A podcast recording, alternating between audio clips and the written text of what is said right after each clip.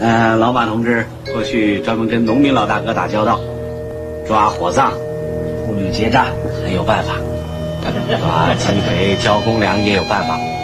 以后呢，就要跟各位文化人打交道了，我相信也会有办法。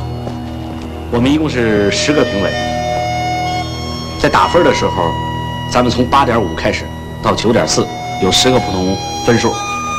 李老师，您的关系重大了啊！打分的时候，去掉一个最高分，去掉一个最低分，总数相加是七十一点六分。李老师如果打出一个八点五，那么第二个就是打八点六、八点七，万还顺延；如果他打出九点四，那么第二个是八点五、八点六、八点七，万还顺延。这样最后所有考生的得分都是七十一点六分，就等于宣布这次考试自动无效。老马拍的照片，你看哪张能用？这里太次了，这张还说得过去，让你用哪张就用哪张。这怎么怎么回事？还没看出门呢？什么主题？抗洪救灾。你看，别的干部都是一身一身水，咱们的局长在这雨伞底下，身上连个泥点都没有。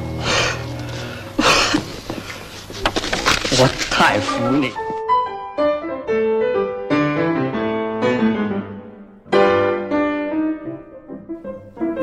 欢迎收听《西四五条》，我是今天的主持人骨头，我是小静，我是杨明。哎，听我们这个开场啊，嗯，老听众可能能听出来，这个这个开场有一点不一样，因为今天我们这个形式是不太一样了。嗯，我们将近这差不多半年来，都是小静，我们都是一个。线下的录制对吧？咱们三个对吧？都是线下的录制。然后这一次呢，有特殊情况，我们就临时这一期呢，就改成了一个线上录制这样一种形式。听感上可能大家感觉听感上不太一样啊，大家可以稍微适应一下哈。我们是这样，我们继续我们的重温经典这个系列哈。前段时间我们聊过的电影是冯小刚的几部电影，接下来呢，我们准备聊另一位非常重要的一位国产片的导演黄建新，黄建新黄老师。然后从八十年代开始，那会儿叫呃第一部电影叫《黑炮事件》，从那会儿开始，黄建新指导过很多的电影，题材类型都非常不一样。我们呢不一定是哪一部都会聊到，我们今天要聊的呢，反正是他号称都市三部曲电影中的一部，那就是《背靠背脸对脸》。嗯，影片呢，我我一会儿再介绍哈，我们还是按照惯例哈进行一下那个台词猜猜猜，但这块儿我要托付几句哈。嗯，嗯你看哈，刚才我们在开场之前，我们几个也聊到了，就像这些电影啊，它不像冯小刚那些电影、那些喜剧电影那些台词那么就让人们就觉得印象比较深嘛，印象特别深一。就几乎就可以脱口而出，然后你的答复基本上一个字儿一个字儿不差，对吧？嗯，就是冯小刚的电影是可以达到这样的。说实话，你看上几遍，甚至很更多的话是可以达到的。但是我觉得黄建新的这些电影，包括以后咱们说到其他的那些导演的电影，有可能做不到这种效果。所以我们就先试试，好不好？看看我我反正相对选的是一些我觉得相对比较顺的这些台词。嗯，然后再有一个接台词这个人，咱不要求。不要求一个字儿不 一个字儿不差，对不对？咱们放松一点自己的要求，对，大概意思能出来就行，好吧？行嘞，那我先来第一个了啊！我先问小静啊，听我这个啊，嗯，看咱们能不能做到开门红啊，或者开门顺。听我这个啊，小广播剧，我是给你打一个配合，好让领导更信任你啊。画蛇添足，那是冷局长老革命姐。熟读马列，火眼金睛。嘿。下边还有小句，下边还有小句，就不是那么呃这个四六八句的一小句儿。小静知道不？小静不知道，姚明来试着接一下。你这是往火坑里推我？头发长见识短。对对对，对，其实说的顺的是前面那个小静说那个嘛，然后后边还有一句啊，是这样的。好，你看那个，你看那时候那个，非常好啊，非常好。你看他女儿玩超级玛丽多开心啊！那个老爷子，老爷子那个智慧啊，哎呀，咱慢慢说吧。对，一会儿再说。行嘞，小静说吧。嗯，现在我问杨明哈。嗯。最开头的啊，最开头的，来，大家都投一下票啊，都带笔了吧？姐。文化馆的人谁还没支笔呀？嗯。嗯，对。哎呦，我我我看出来了，姚明应该是几乎背过了，所以我刚才说那个话不适合姚明。他，我觉得他几乎他都，你这个看过多少遍？姚明？嗯，你看过几遍，很喜欢，因为我第一次是在大荧幕上看的，所以我很喜欢。哎呀，哦，但是你赶的是中国电电影资料馆。资料馆啊，对对对对。我说你不可能赶上九几年的、九四年的。是是是是，这个时候就应该配上杨亚洲导演那个眼神儿。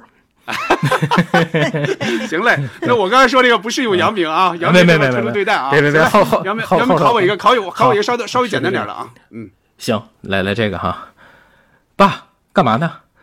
哎，对我跟你说个事儿啊，今天下午李会计他娘来修鞋，说你呀八成要当馆长。爸别瞎操心，瞎操心，我只是给你提个醒儿，悠着点儿，接。出头的船子先烂，是这个吗？是，就这句，是这个，是一个字儿没差，对，是这个。哦，嗯，行嘞，行嘞，这就这也体现老人智慧，对吧？对，他他爸太智慧了，那处处其实都为孩子想。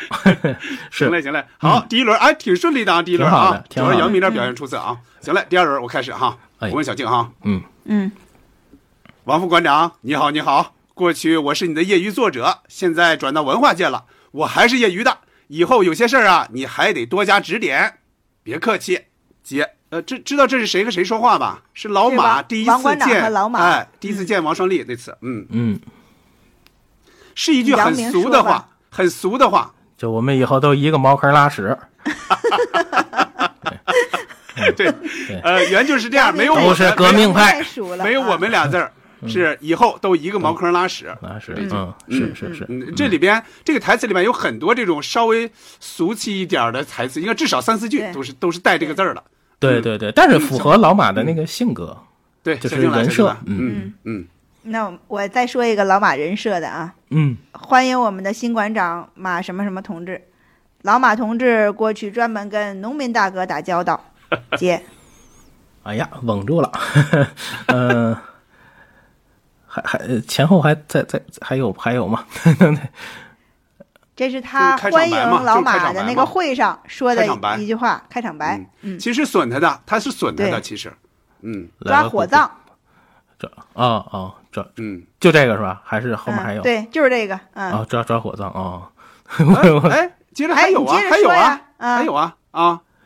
是是是，嗯，抓火葬什么妇女结扎之类的是吧？很有办法，很有办法，很有办法啊！大伙底下就开始笑。还有什么抓鸡肥？抓抓鸡肥什么也很有办法，是怎么着？对，抓鸡肥很有办法。相信以后抓文化这方面也有办法。会有办法，对，嗯嗯对对对，没错没错。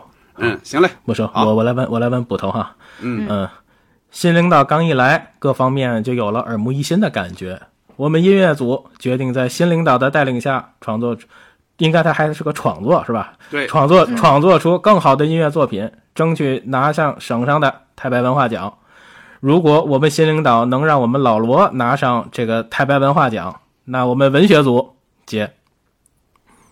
那就。我不知道是争取还是什么，去争取拿一个诺贝尔诺贝尔文学奖还是什么？对，没错，您这真一个字没差，争取拿诺贝尔文学奖。文学奖哦，行嘞，我这连蒙带什么的，我这个确实不瓷实。首先说，我确实这个 这个电影不瓷实。行嘞，好，呃，接着是第三轮了哈，但我这个已经被杨明刚才有点有点给刨活了，有点刨活了，就是你刚才有一句话给刨活了，没事，我就这么来吧。小静听我这个啊，嗯。您千万别这么说，老马刚来，别让他有个错觉，以为我在拉帮结派，哪会呀？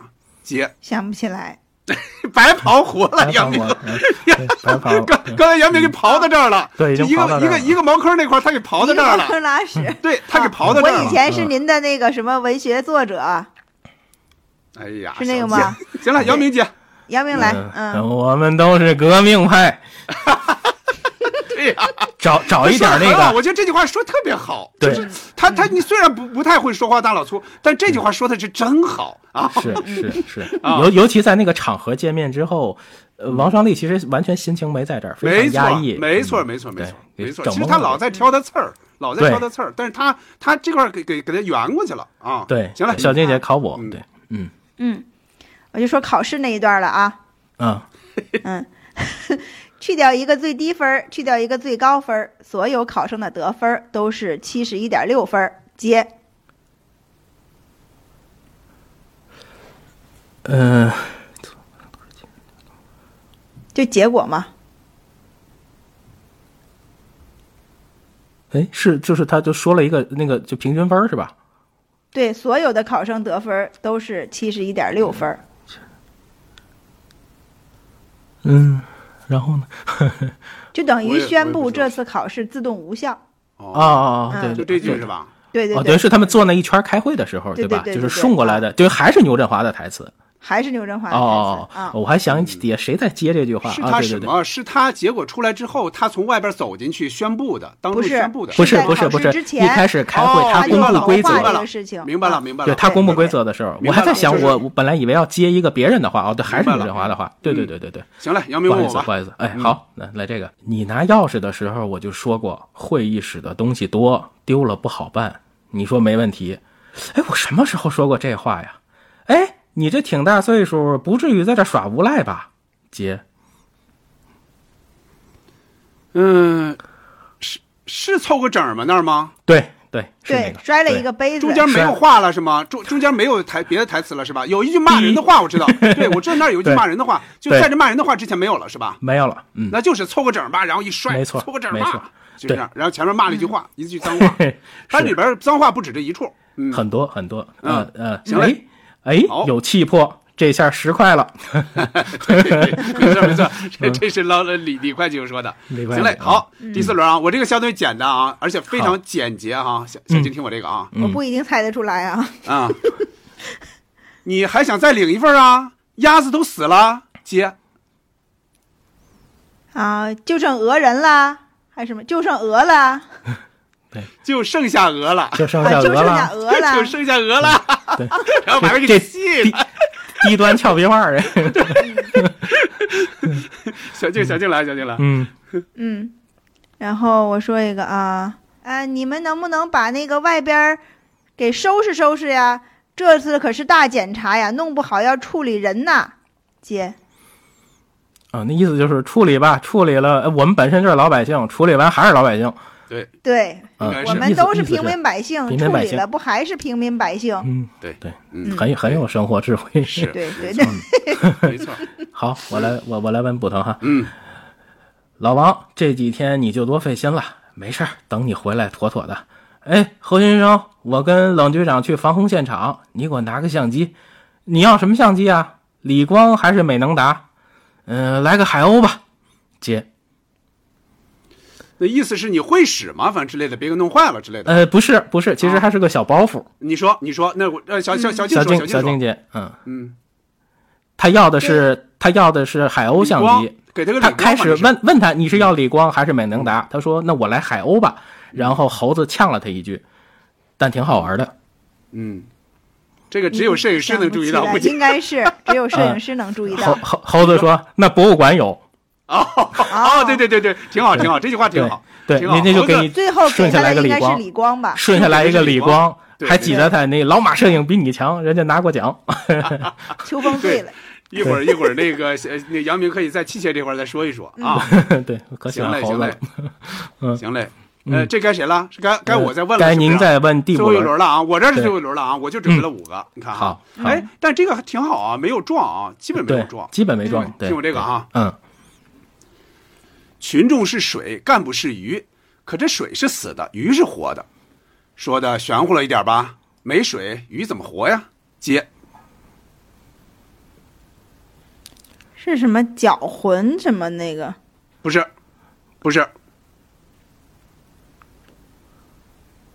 是一个比喻。这块确实是一个比喻，他们俩人都在用这个比喻嘛。然后最后这个还是一句比喻，嗯，嗯，那就那就什么吧，杨明说那就那个杨明来吧，应该是那个鱼上树还能变成鸟啊。是这个意思。呃，他这这样这样说的，嗯，没水鱼怎么活呀？总不能飞到树上装鸟吧？就来这么一句，我觉得这句话是也是非常深的一句话，很妙。嗯，非常深的一句话啊。行了，我这结束，我这结束，你们来。嗯，好，嗯，我说一个那个歇后语吧。你谁说的？李会计说的。我知道是哪个。给 你说，你说，网兜擦屁股。没准还粘一手屎呢。嗯，是，嗯，那我我我问捕头哈，嗯嗯，哎，局长，那哎那是小王吗？嗯，他来送我，看样子你们挺团结呀，姐。面和心不和，反正有这句，对剩下还有什么不？小静姐，我就记得，我也记得是面和心不嗯和。，在车上啊，面和心不和，相敬如宾吧。啊，相敬如宾，对有这么一句。到底是在文化馆熏了几天，说起话来都咬文嚼字儿。是是是嗯是这说的也挺合适，也挺合适。是是啊，是。嗯行嘞，杨明问我，好，问一个这个这个有意思的哈。哎，你这字儿写的龙飞凤舞，还真不错呀。哎，这叫什么体儿啊，姐？自是自由体还是什么意思啊？啊，对，瞎玩哎自由体，瞎玩自由体，瞎玩自由体瞎玩自由体。哎，但是我看这儿的时候，我觉得牛振华有可能真会写字儿。他在写一个非常转的，好像是一个一个繁体的春字儿，就是春，就是那个呃春节的时候那个春字儿，反正爱那么写。咱不是春字就是寿字，我觉得他呃，反正就是啊转来转去的啊，那么一个嗯啊，特潇洒我不太懂书法呀，我感觉像是真的。瞎玩自由体是我这今年在看的时候才发现的这句话。这句话特别特别有意思，咱说出来那个语境特别特别好啊。对他也是自由了，确实。是 行嘞是是，好，那咱们猜猜猜结束哈。按照之前的惯例哈，我介绍一下这个电影哈，简单介绍一下哈。呃，电影这叫背靠背，脸对脸，这是根据刘醒龙的小说叫《秋风醉了》，根据这个改编的，说的呢是一个文化馆的事儿。文化馆，说实话，他其实这个这个职位并不并不高，文化馆长，他其实文化馆长也就是个正科级，应该是啊。刘振华呢扮演的这个王双立，他一直当这个代理的馆长，他始终转不了正职。面对后来来的那个老马，还有一任叫小严，这两任馆长，王双立和他们是斗智斗勇又斗法，但到最后有没有当上这个正馆长，到最后还是未知，应该是留了一个开放式的这么一个结尾，大概是这么一个事儿吧。啊，就具体的什么一些情节、一些台词，我们一会儿还会细聊，对吧？嗯嗯行嘞，那咱们现在就往回溯哈。回溯的话，你最早看的黄建新的电影是不是这一部？呃，你这一部是什么时候看的？最早看的时候喜欢不喜欢？嗯，先说说这个吧。嗯，小静说吧。嗯，最早看黄建新导演的电影，应该据我回忆，应该是《谁说我不在乎》，因为哦，当时这个电影上映的时候，我有点印象，是因为我和这个电影里的主人公这个李小萌那个女孩儿年龄相仿，相仿所以会、哦。对会有一种这个呃对位的这样的记忆。嗯。嗯，后来呢，长大了以后，甚甚至可能是工作了以后，我才了解到了黄建新导演他有很多很多的神作，然后就嗯开始比较全面的回顾了这个城市三部曲，然后还有黑炮事件，还有埋伏、轮回啊、这几部电影。嗯，背靠背、脸对脸是我非常喜欢的一部。如果在这个城市三部曲里边排序的话，在我心目中它排第一名。嗯，行嘞。那姚明说说，姚明说说。啊嗯嗯啊嗯我我其实我也是回忆了一下，然后对着导演的那个时间线去看。其实我第一次在大荧幕上看黄建新的作品，也是谁说我不在乎，大概那个是两千零一年上映的，而且那个电影我还是在北京看的。呃，我后来是在电影资料馆，大概是二零一六年有一个黄建新电影展，呃，我在那个展上看了这个著名的三部曲啊，站直了，别趴下，就是它其实是隐喻会多一点，也比较幽默。红灯停，绿灯行，它很市井，比较轻松。背靠背，脸对脸，看完后背一身汗。呃，我我我见过黄导两次，一次是在北电的那个六十周年的校庆，一次是《智取威虎山》的发布会上。那我看到他，其实我内心更多的是致敬，呃，是致敬前面的这些电影哈。呃，我我我喜欢这个电影，因为我觉得它足够的厚重，然后足够的真实，其实也足够的中国逻辑。呃，就是人事的这些关系，其实这个结构也就是一个金字塔的这样的一个形式啊。它的活动圈子呀，你的位置呀，就是包括这些战队，其实也是在所难免，是技巧，其实也是经验。当然，这个伴君如伴虎，这个也是一个动物世界吧，丛林法则。呃，我觉得这里面很幽默的那种，比如看透不说透这种高度的默契啊，在这里头展示的也是比较酣畅淋漓。我觉得随着这个时间的发酵吧，这个电影也有了一些城市纪录片的标准，它的那个社会形态啊、语言方式啊，还有思维方式、行为的一些变化。呃，这里头很多的时候，其实他太太在一开始就说了嘛，说这小老婆还知道扶正呢。就是你怎么知道人家都会扶你呢？其实很多的这些闲笔的台词留下了好多值得思考的话。嗯，嗯，你们俩看的第一部哈，就黄建新的第一部都是谁说我不在乎啊？这个咱们今后也肯定会聊到的，对不对？现在已经列入计划了哈。嗯，我看的第一部还真不是这个，我看的是《埋伏》，我肯定不是看了电影电影了。嗯，呃，我看的应该是在电影频道看的，好像是在上学的时候有一次，反正就冲着冯巩看嘛。那会儿那会儿好像都闹不清这导演是谁，反正我就觉得，哎，冯巩演的好，演的真好，包括那个那个老头儿演的也好，特别喜欢那个，所以那个就相当喜欢，就特别喜欢。嗯，到后来呢才看的，到后来看的第二部应该是《谁说我不在乎》，是这样的，这个我记得，《谁说我不在乎》，我记得我当时已经毕业了，我是专门租的碟看的，是那样的。嗯说实话，这一部包括你们刚才说到的这三部曲，说实话，我是后来才看的，其实是这些年才看，尤其像这个，我是这两年才看的。嗯说实话，我我说实话，我不像喜欢埋伏那么喜欢他。嗯，这个就是我我可能这么说吧，我我黄建新的电影里，我可能最喜欢的可能还真是埋伏。嗯，这个电影怎么说啊？这个电影，你你得你得看，就说你看的是什么哈。嗯，就斗来斗去这个事儿，它确实你感觉很精彩，确实很精彩。哎，你逗我，我逗你，逗来逗去的。但是我我总一个感觉是什么哈？一个初印象是什么？他没好人，这里边没有完全的好人，而且这个没完全好人，而且差不多都是恶人，就这个意思。就是让我感觉，你要说这个人立体一点也好，那个没问题，这人立体。但是我感觉这里边好像都是坏人似的，互相都是厚厚黑学那种。我觉得我看电影特别注重，就是说这电影能不能打动我，能不能触动我，让我哪个地方有点小感动。这个几乎没有，几乎没有。只有到末尾的时候，他跟他媳妇儿那块儿，包括那个冷冰冰看着他那块儿，只有那个时候那么几个小点能稍微稍微让我有有触动。其他地方我就看他们斗来斗去。我我我是觉得这个有点不是很适应，说实话，我怎么说呢？我就是说，我起码不像喜欢 埋伏那样喜欢他，真是那样的啊。行嘞啊，那我说到这儿哈，嗯咱们再简单点评一下这个里边的，就这个文化馆的各种斗争，怎么评价这个斗争？现在评价，咱们咱们就是说简单评价，先几句几句话评价，一会儿再到剧情的时候再仔细评价。嗯嗯，我先说说啊，嗯有人说这个电影就是它体现的这个文化馆的各种斗争，就是只有中国才能拍得出来，也只有中国人才能看得懂。就这个文化馆的斗争，就是一盘棋，然后这些基层干部呢是一些小的棋子，他们被王双立操控，然后他们之间也有比较尖锐、比较直接的这种矛盾斗争。然后王双立、老马、小严这这几任馆长，同样也是棋子，他们可能是被更高层，比如文化局的两位局长操纵。他们的斗争相对来说就更隐晦、更微妙。然后这部电影虽然是上映在一九九四年，但是我觉得现在看来，包括我不断的重复看，每次依然都有感觉非常强烈的这种讽刺意味，依然可以从中找到对号入座的人。中国职场和中国官场这种背景关系、政治手段、经济利益仍然统治着人的前途命运。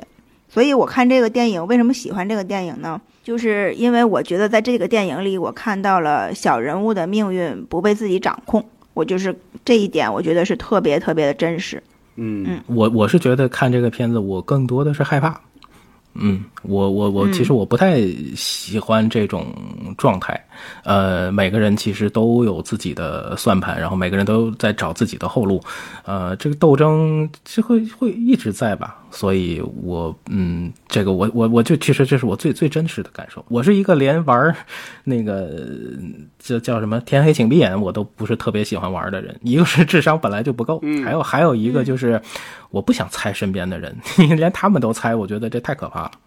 嗯我有姚明这种感觉，姚明说的就是我大概想说的，就是还是我刚才说那话，就这里边没好人，或者说一到了这儿就都把都就是好人也变成坏人，或者说变成麻木的人了。而且而且这个电影里面很多的地方，他斗起来的是人们恶的那一面，这个是我特别不想看到的。嗯对他，你看啊，从馆长到到馆员，就每个人为了自己的利益是勾心斗角，而且大多数他的问题就在于哪儿呢？他有的时候甚至不是暗着来，他大多数是明着来。就你看，咱一般说就是什么留留一线，什么以后好见面嘛。但你看这里边的人，就根本不顾及这些东西，就几乎就失去了底线，就对自己。这个恶的这个东西几乎是不遮掩，都是明着来的，而且讽刺的是，他们还是在一个文化单位，这就觉得特别特别过分。就是这些人在黑起来，在这个丑恶起来，就觉得更丑恶。我如果是待在这样的地方，我真是就一天都不想多待，真是真是这种感觉。当然，你也可以说，就是他们把这个东西给拍出来了，甚至说现实中，咱们最后也列了这样一个问题嘛，最后是吧？嗯就是现实中有没有可能有这样的地方？那肯定也是有的，有的可能有过之而无不及。但是反正我这么些年，我一会儿也会细说这个事儿。我反正是只要是在这种地方，我就会觉得，不是说我聪明与否，或者说我能不能干过你们，我是就不想与这些人为伍。我是觉得这是个大染缸、大酱缸这种啊，我我这确实不太喜欢这种东西。嗯，咱们可以这样说，就是说咱们喜欢的到底是什么？就你喜欢的是它展示了这种复杂性，对吧？还是说你喜欢这就是喜欢这种剧情？我估计没有人喜欢待在这样的一个地方，我估计是没有人喜欢就待在这样一个单位里去。呃，但是他把这个东西给剖开了，让人们看这种呃你的丑恶的这一面，其实这这恰恰说明这个电影是成功的。应该是这样，可以这么说，我觉得啊，倒不是说我一定要喜欢这样的电影，对吧？啊，对我喜欢的是，其实这是这电影里边揭示这个人性的真实，嗯嗯，对，行嘞，那接着往下说啊，接着咱们就，呃，差不多来说一说，就哪些。让你印象深刻的一些情节或者台词，咱们掺掺和一块儿说啊，就每个人大概说说一个吧，然后轮着说就行了啊，就是反正你你顺序也没什么顺序了，你就按照你的就印象中的顺序说就行。嗯，小静先说吧。嗯。嗯，我就说一个刚才我猜台词的时候就说的一个啊，嗯，这是我在这个电影里第一次感受到这个王馆长的高明，就是文化馆里举办招聘考试。他实际上这个招聘考试呢是一个走过场，为了这个冷局长的女儿冷冰冰安排的假考试。最后就是肯定就是结果应该是录用冷冰冰这一位，但是冷冰冰呢说自己身体不舒服，他又不参加了，所以这次考试就失去了意义。嗯，然后同时参加考试的这些人呢，也可能都不是等闲之辈，有的人也都是带着关系、带着条子来的。对，所以王馆长呢就有一点不好交代。最后，他就想了一个比较好、比较高明的办法，就是通过打分儿，让这次考试所有的人都得了一个统一的分数，然后这样就自动宣布考试无效。就是一共十个评委，一共十个评委，然后从呃八点从八点五到九点四吧，然后这样排下来，然后大家都是依次递进零点一分，然后去掉一个最高分，去掉一个最低分，平均分都是七十一点六分。这个当时我第一次看的时候，我还没有太看懂。我就是说，这个，这个最后真的是能这样算出分来吗？然后，然后后来我又看了两遍。然后那个包括他们这个怎么循环这个关系，怎么怎么一分一分往往往下减，然后这个我才我才看明白。您没拿计算器摁一下？哎，对呀，我还在想，我说他们 这个这个王双立还真的脑子转得非常快。然后然后这个呢，就是既让冷冰冰这个人，就是因为这这件事儿。嗯，不会说让这个考试一下子就暴露了是假考试，然后又让那些其他想应聘递条子的人，呃，失去这个这个希望，不会再找下来。这个真的是一个最好的能给所有人一个交代的一个办法。嗯嗯，其实小说里头，呃，这个这个招是李会计出的，他其实是那个。是王王双立的军师，很多跟数学有关、逻辑的那些东西，那些东西全是他考试现场，你看他他两个人在打算盘，打打打打。对对对，然后还那个 还手指，特别像那个春呃央视的那些原来节目里头那些捕捕头经常看见说这最高分最低分，然后去问那个公证员。对 对对，严眉严眉，对对对，一下就回到那个时候。其实刚才捕头说到的是呃。就是在在在呃文化馆里面的竞争，我先我想说的一个情节是我最后怕的，就是在家庭里面的这部分，就是老爷子为 想把女孙女给他弄哑。他第一次到那个计生部门询问，那个那个那个老太太就一语点醒梦中人啊，就是 其实也是那个时代也会想起贾圆圆的那个那个故事。对对对。然后老爷子我也觉得就是他不光有生活的金句哈，这这老爷子划价也有一套，我五十我就五十啊。呃，然后他用那个 烟油水把。孙女儿让他误喝，而且妈妈那一句话，其实把他给 就让他开窍了，而且彻底把老头给点透了啊！其实发现那一场戏也很好看，妈就是妈妈偷偷的掀起一个角去观察，然后大声的制止和呵斥。呃，其实之前都说那个吃耳屎会变哑，是吧？就是就是民间都会有这个传说。当然这个当然这个最后相对温暖的就是这个场面，就是那高墙之下下他们一家三口那样的回归，呃，父亲的这个威严礼教，这种厚重的男性的传统，这个镜头慢慢缓下来，那个背影其实还是还挺温暖的。嗯，然后我甚至到最后说，那个老马去他们家看那个王馆长现在写书法，那法兰给他倒了一杯咖啡，他没加伴侣嘛，他说那个老老马说苦，我还以为给也给他又倒了一杯烟油的水。嗯，不能，嗯，哎，我先点评一下你们两个说的这个哈，嗯，小静说这个，我其实也想说来着，嗯，你看啊，我不知道你们小时候看没看过，就电视上经常有那种电视知识比赛那种竞赛，嗯。动不动就说去掉一个最高分，去掉一个最低分，五号选手最后得分九点七八分，就这个东西啊。嗯我开始我就小时候是就是很小的时候，你闹不清，你说为什么每一次还要减俩分啊？人家投票人投容易吗？人家你给人减去干嘛呀？他就是为了保证公平，对吧？就这样的话，最大的保证一个公平，嗯把那个把那个给削平嘛。就这个还印象特别深，我我们那会儿经常那样说，包括什么什么最后得分十分、十点零一分什么什么之类的。反正小时候我们经常还模仿这个东西，就是那个腔调嘛，那个腔调。嗯还有刚才杨明说的这个，嗯这个确实跟我也联想到贾元元那块儿了。你看贾元元，那个《我爱我家》的后八十集是九四年拍的，对，这也是这电影正好也是九四年，所以正好，所以正好嗯就是这个一个时代的事儿。是再一个呢，就刚才说老头儿，老头儿，我在想哈，他在买、最早买这个水烟袋的时候，嗯，他最早是没有这个想法的，是不是？我是觉得他可能有，因为就是在呃王双立跟他跟访兰两个人就掏耳朵的时候，呃，我记得王双立的台词是他说我听长辈说过，就是这个怎么样会治聋或者是什么的，我觉得他可能是、是是知道这个的，那个是他听到了吗？我怎么感觉他在买的时候他没听到这句话呢？因为呃因为那个谁问这句话的时候，他已经他已经知道这个红红已经喝了一点了，他才问的王双立，这个肯定是发生在后面的。所以我在想，这个到底怎么这个时间线应该怎么捋？这个老头应该是开始买水源袋的时候，他并没有这个这个想法。到后来，结果被误喝，然后这个这个媳妇儿说了这么一句媳妇儿话，说了一句他才他才把这个事儿当成一个事儿，所以以后就有意的让他来喝。我觉得这、这个确实是挺残酷的这块对啊，还加糖加什么，就我这这真的无挺残酷的挺残酷的。对可能那个时代就有这样的封建的老人吧，还真干得出来。但你说这个老人，但是他有时候这个老人啊，又表现出一些，又表现出一些他很不错。比如说他去修了鞋，对吧？给那人修了鞋，他说我有儿子养。我用不着那么多钱，你就以后记着老呃老王头给你修过鞋就完了。就他很多话其实说的很好，他有温暖的一面，但是他老老爷子他有他梦魇的一面，就是电影一开始他在那屋一个清晨，然后说你你爸爸在那儿哭，然后其实老爷子经常在那儿哭，是。他其实人物背景好像。呃呃，王双立在小时候就是还没出哺乳期的时候，他母亲就去世了，所以哦。他那张老老头经常跟那张照片去说话、去表达，然后他的梦魇在小说的文字里的，就是说是他说我的祖上经常在梦里面去指责我。说为什么香火没有传下去？其实老爷子的心理压力其实是非常大，就是白天他要面对他的孙女儿，然后晚上又觉得会祖先会一直在这样跟我去讲，所以嗯，很多的时候都是这种。另外还有一个细节想补充，就是这个可能是电影里没有表达的，就是其实老爷子在这里面，他们其实不都住在一个楼里嘛？就是老爷子经常带着孙女儿去。呃，李会计家玩儿，其实老爷子跟李会计的妈妈关系是很好的。哦。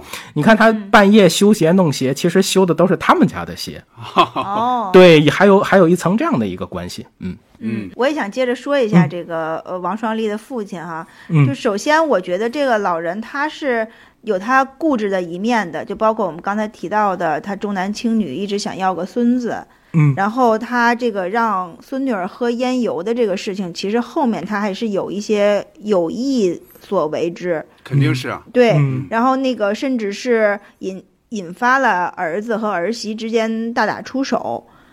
他们后来打了打了一场架，然后那个嗯就是王双立不是给他媳妇儿扇了个呃扇了个耳光嘛？光啊，对，然后我我还怕王双立扎脚。对，没错。对，然后这个呢，其实也是有老头儿他平时思这个想法的一个有一点糊涂的一面，但是他其实也是有他很大的智慧的，就是他一直放不下的这个修鞋的工作，在这个整个电影里边也或多或少的成为了他们这个文化馆斗争的一部分，就是包括就是老罗故意让拿了一双破鞋，让这个对。让他爸爸给修嘛，就是想羞辱一下王馆长，然后但是呢，老爷子呢就很坦荡的就接下了这个工作。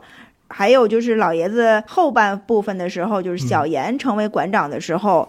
他可能也能理解到儿子的这种就是被压抑的这个感受，所以他有一点故意吧，用破坏小严的这个鞋来激怒他，激怒他，因为小严比较年轻嘛，然后一激怒了呢，看热闹的人都过来了，引发了一个比较。不好的这个社会舆论，这个小严没有因为这个事儿而下去，但是也在这个领导心目中有了一个不太好的这么一个印象。所以老爷子有时候是有有这种智慧的，但是他确实在这个孙女的这个问题上呢，他体现了他的糊涂。就是其实我觉得老爷子还有他媳妇儿这些角色呢，都。都代表了，就是王馆长这个后院不太消停，有时候会帮倒忙，但是也有可能这是影响他提升的原因之一吧。就是他也让这个王馆长的这个生活不止局限于在文化馆里边这种斗争，可能还跟就是家里边这种关系，呃，也受到一些牵连。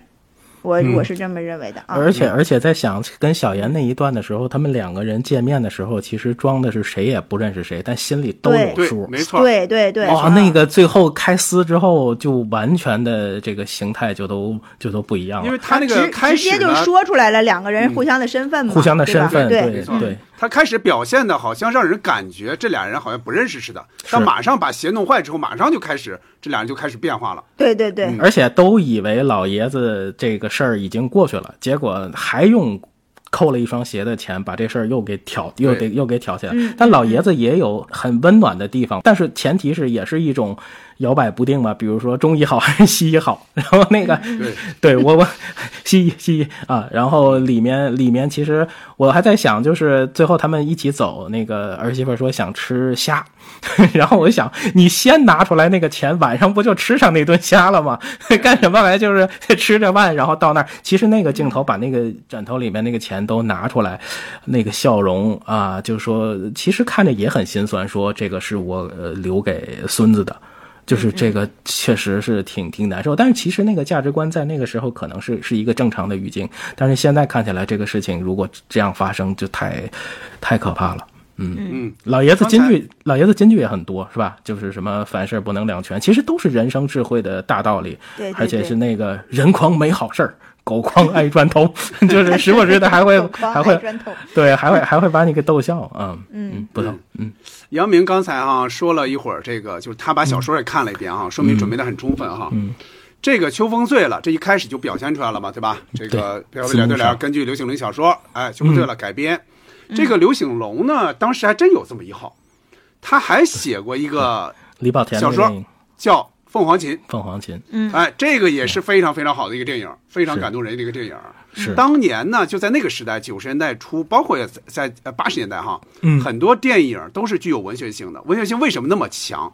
它就是很多时候都是根据，比方当代呀、什么收获呀，发了一篇小说之后被看到，看到之后改编成电影，很多都是这样的。这个肯定也是这种情况。啊，我接着说啊，咱们刚才说了半天，说了会子这个他家里的事儿啊，我赶紧转到这个他们单位来啊。你看啊，从外景来看，你看文化馆所在这个地方，嗯，这能看出来，这个绝对是个真的庙宇，这绝对不是一个搭的一个景儿。而且咱们平时说，哎呀，很难说一个单位现在来说啊，不是很难，就不可能了，就让你真的待在一个 一个那么古老的一个庙宇里去办公，那可是真的古迹啊，现在不可能。牌匾呢？你看那牌匾啊。光明正大，下边浩然正气，它给你一种威压感，就镜头上给你一种威压感。但是这几个字又跟这个馆内的这种龌龊的这种情况又形成一个巨大的反差，就压也压不住。而而且而且，你看李会计那个他在的那个位置特别有意思，他还是在那个屋檐之下，就是你要去他那儿领工资，你还是要。低着头，低着头的，低着头的，对，而且而且李李会计那还有一窗户，没事还能跳出去，那我还能 还能再跳进来。你们说，你们说，啊，他这个电影应该取景在西安吧？嗯，不是这个戏，这个场景不是，这个场景是在河南，这个地儿还有还有这个地方可以去。这是这是庙啊，这是什么地方？在河南社旗。啊，有，然后我我名字有点忘了，呃，就是这个应该一搜河南社旗就能看见这个这个地方啊。他那个城墙是在西安对吧？城墙是在应该是是两个地方一块拍的。他们西安电影制片厂就非非常非常。当时出了太多这种了，就在吴天明这个这个厂长的带领下。好，我再接着说一个啊，是我第二次认为王双立有计谋的一个点，嗯，就是老马来了。老马来了之后呢，对王双立形成了一定的威胁，然后他他呢就是希望在老马这儿和他其他原来的这些文化馆下面的人呢，就是。设立就是确立好这个帮派，就是把他让他们矛盾对立起来。嗯，呃，首先就说到这个老马来了，老马呢跟文化局的这个领导表达了，就是说自己想要文化馆那儿给他一个楼房，然后这个王双立就有意无意的，就是你很明显的看出来他是有意无意的，就是把这个话透露出来说，嗯，那如果要要公房的话，只能要李会计的，因为李会计。刚买了私房，他相当于在这个点上，他出卖了李会计。回来呢，他又在跟李会计说：“老马来了，想要房，看上了你那一套。”他他通过这个两边的去，相当于去出卖。一个是这个李会计，从一定程度上，他算王老王当时的死党，但是呢，老王却把他的这个买私房的问题透露给了别人，然后又在李会计那边呢。就是说，是老马相中了他的他的房子，这样就把这个老马和李会计之间的矛盾对立起来了。这个新馆长的到来，给这个新馆长可能来一个下马威。后来他就是比较巧妙的，是又通过这个建筑公司的老板，不是要给他一笔回扣吗？对，然后拿着一笔回扣，然后他说：“呃，对我不要这个钱，你把这个钱呢，有一部分就是给我们管，就是作为这个群众的这个资，这个这个以后去工会的什么什么资金，然后再再有一部分呢，你给李会计。”进行房屋私房的装修，就是他又又又用这笔钱，就是相当于弥补了李会计。李会计这个时候感觉他应该是还蒙在鼓里，他可能觉得老王是真的对他挺好。虽然就是说老马把他的这个公房抢走了，但是呢自己又从这个王馆长这儿获得了一笔意外之财。所以这个是我第二次觉得老王是一个真的是非常有有这个心机的一个人。呃，他呢，他其实在这个很多的心机都表现在跟老马这部分的斗争中，到后来就是小严来了之后，他有点儿，有点儿鱼死网破、不择手段了，他就有点开始用利用其他人，比如利用猴子，利用谁来去做一些比较下三路的这个这个手段，然后去赶走呃小严。但是在老马跟老马之间这个斗争中，还是看到非常非常多的。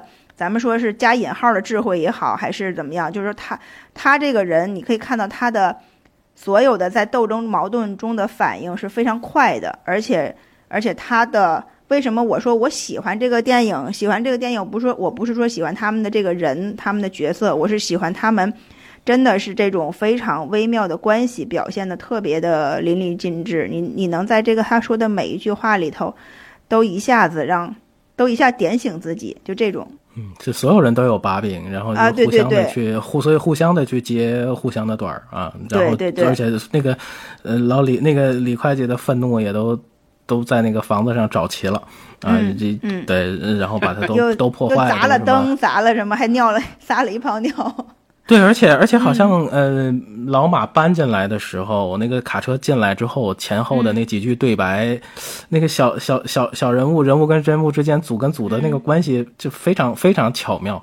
嗯，我我我想的是，我想的是那个茶杯的那那一场戏吧，那个也是我很很喜欢的，而且它应该是属于茶杯栽赃跟那个发票报销应该是个连锁爆破。啊，就是整场戏的那种人物调度，就是包括人员的那些走位，你包括这两个人就是出这个组合拳，哦，这个真的是语言又犀利，然后红白脸切换的，你看的就是特特别的过瘾啊！就先用道德绑架拿制度说这个事儿，然后把老马弄得又下不来台，然后又把老罗彻底给他推推到深渊里头。而且那个戏一开始，咱们就刚才说到建筑嘛，就是爆发那场戏，他现在都在室外等，然后所有人那样鱼贯而入，就是嗯对。而且他小说里面其实有一句话，他叫呃这个发工资这事儿吧。明明知道这笔钱是你的，可是，一到领工资的时候呢，人人都挺高兴的，都把会计当成菩萨，所以他设计的那个地方低着头去做那些事情，我觉得那种预谋感就是很很强，而且。包括后面打乒乓球的时候那场戏，其实也有嘛，就是其实也都是在那个屋顶之下，然后就是说这里面啊，乒乓球还有政治，呃，其实这些人和建筑之间的这个关系比例，包括那些勾心斗角的那些建筑，就是那种压力和约束，其实是用影像语言表达的很，就是很准确，呃。包括李会计的那些用的那些谐音梗哈，刚才咱们也都提到了，包括去窗窗户外头，然后他随手再翻进来的时候就铁证如山，呃，就其实就让老罗的那些屈辱跟自尊就全都是在这种。帮派之间吧，就是不说他们都是铁杆嘛，之间的这些被打的七零八落，也是默契。包括猴子时不时的，其实也是会参与到进攻里头去的。然后当所有人的目光都聚焦到老罗身上的时候，那他这最后的自尊也就都没有了。我问一下姚明，就是那个茶杯那一块儿，那应该是李会计作祟，对不对？他藏起来了，对吧？小说里有介绍吗？小说里有介绍吗？呃，好像这是被忽略的，就是诚心想整他，就肯定是他干的，对不对？老老罗说是不翼而飞，对，就是他陷害他，对吧？是老罗的人物背景是他老罗的同学，跟是是当官的，所以他的位置是比较稳的。但是他在这个文化馆里头乱搞男女关系，大概小说里我印象里是介绍他有三个。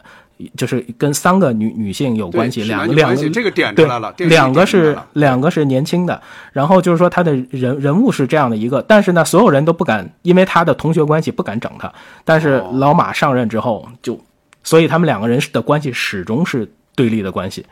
嗯，那那个什么呢？李会计扣那一百四十块钱皮鞋钱这个事儿，这个事儿是谁的意思？到底是李会计的意思，还是真是小严的意思？小严实际李李李会计最后是反水了嘛？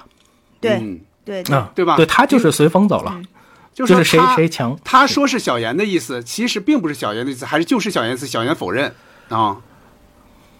我没想到这儿。小严在病床那块不是跟他说吗？说这完全是李会计假传假传圣旨，对吧？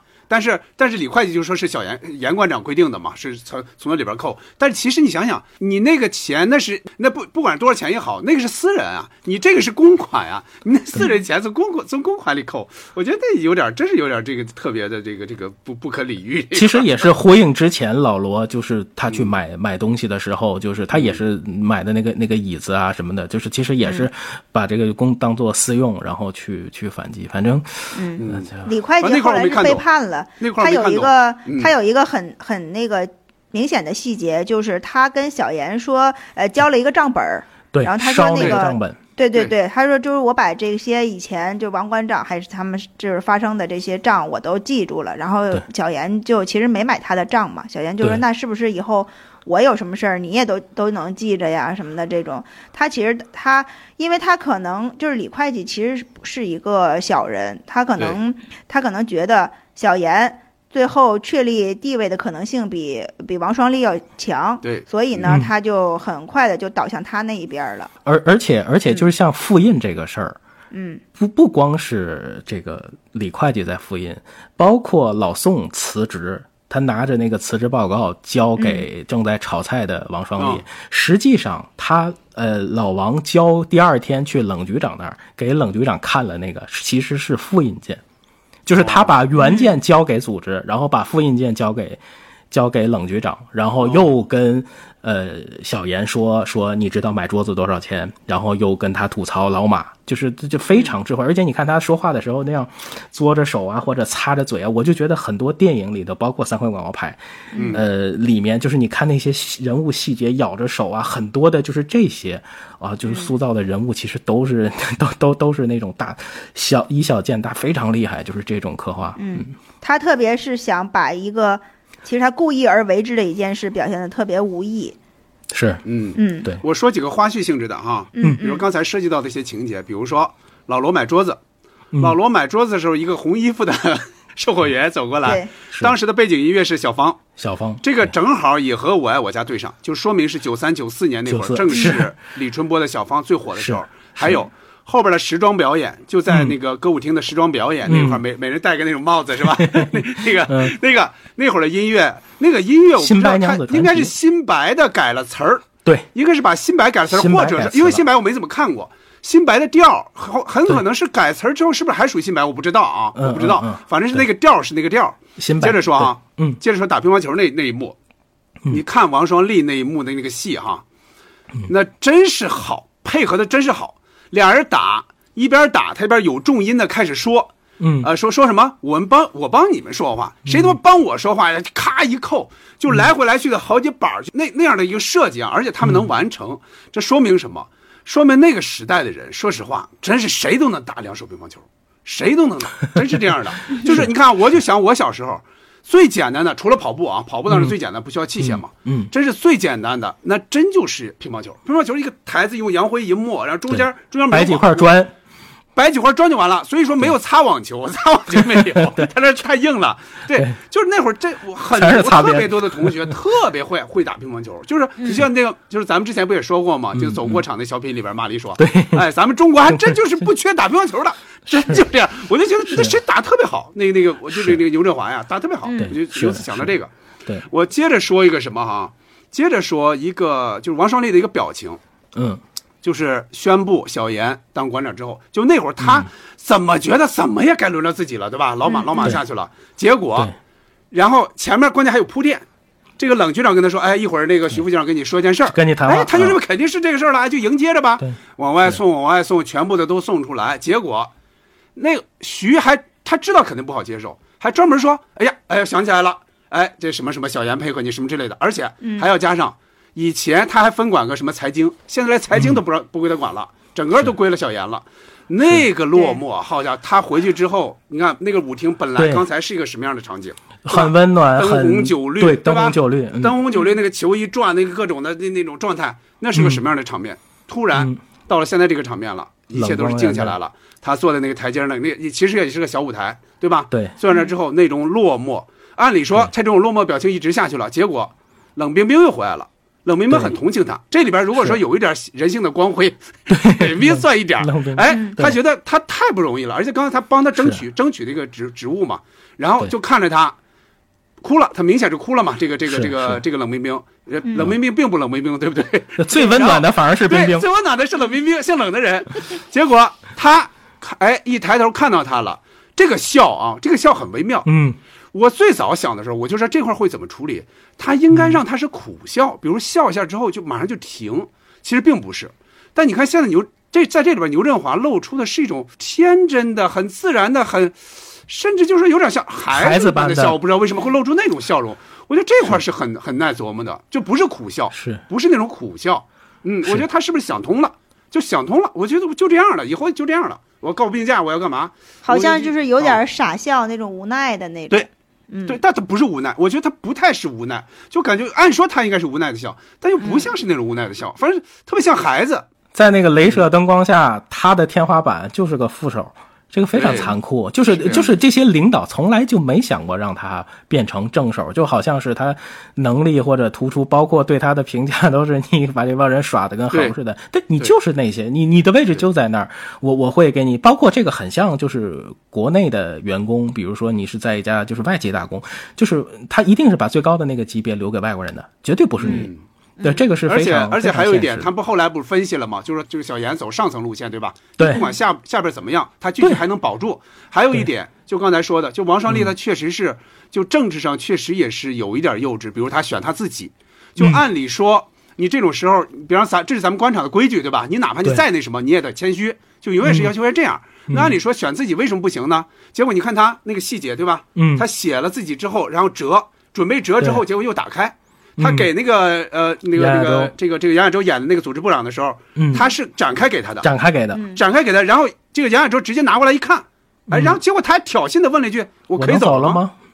就这个这个这个确实是，就说你完全是这个唾手可得了，嗯确实是到这个时候官场上可能这样是真是不是特别合适，确实是。嗯，那没办法。然后结果还被徐副局长给点了一句：“你哪能这样这样选自己啊？”所以就有点像，有点像他爸被他爸说中的那刚才咱们猜那句，就出头的船子先烂。你谁让你这样出头呢？啊，那没办法。是，其实想想，徐副局长也是个副手，他也一直要在很。最后是他得意啊！对呀，最后他得意。就买他是买胜利者，对，他是胜利者呀，最大的胜利者啊！对，是他，是是是，对是。然后包括其实刚才说到的这个这个勾心斗角、李李李李会计的这部分，其实有的时候想想，就是这种他的界限啊。包括就是跟其他人沟通的方式，我这个关系会想起来，就是徐峥在《疯狂石头》里的一个台词，就是说他不是来收购他们那个厂嘛，他就跟他说，他说你是我你们厂有两百多个人，但那是两百多张吃饭的嘴，你不让他们吃饱了，那反过来就是反噬的力量可能就是也会很大，所以很多很多时候就是这个。官场里头的这些这些东西是确实是值得值得就是深思，或者是会后怕，就是这样的这样斗争。但是也也说一个有意思的就是，我就觉得哪一点让我觉得特别真实，就是那公开招聘结束之后，这帮人一块上厕所，我觉得那一场戏虽然是那个镜头，但是我就觉得那个特别真实，就是他会把那个放进去啊，我就觉得还还挺有意思。包括刚才捕头说到的那个衣服的亮色，包括那个。车开进那个灰蒙蒙的那个那片工地里头，包括呃那个那个女孩穿的一身红，在这里面很多颜色是确实是给这个很沉寂的这个里头有很多的这种出出跳啊。我接着再说一个，是第三个感受到王馆长的智慧的，就是王馆长让这个老马陪着冷局长，不是深入抗洪抢险嘛，然后说是那个你要。呃，带一个相机，建把工作这个现场拍下来。老马呢，他当时这个这个反应，他其实反应是挺迟钝的，因为本身老马他是农民出身，他很淳朴，但是他其实对新闻的敏感度非常差，所以他带着这个相机呢，然后就去拍摄了这些冷局长去抗洪抢险一线的这些照片。随后呢，就王馆长就是说，咱们这些照片拿回来之后，最好组织一次摄影展，然后把这个领导深入抗洪第一线的这些工作进行一个宣传，这也是咱们文化馆该干的事儿。整个听起来是非常正常，也非常聪明的一个工作思路，但其实这是给老马的一个陷阱。他交上去的一些呃照片呢，就是。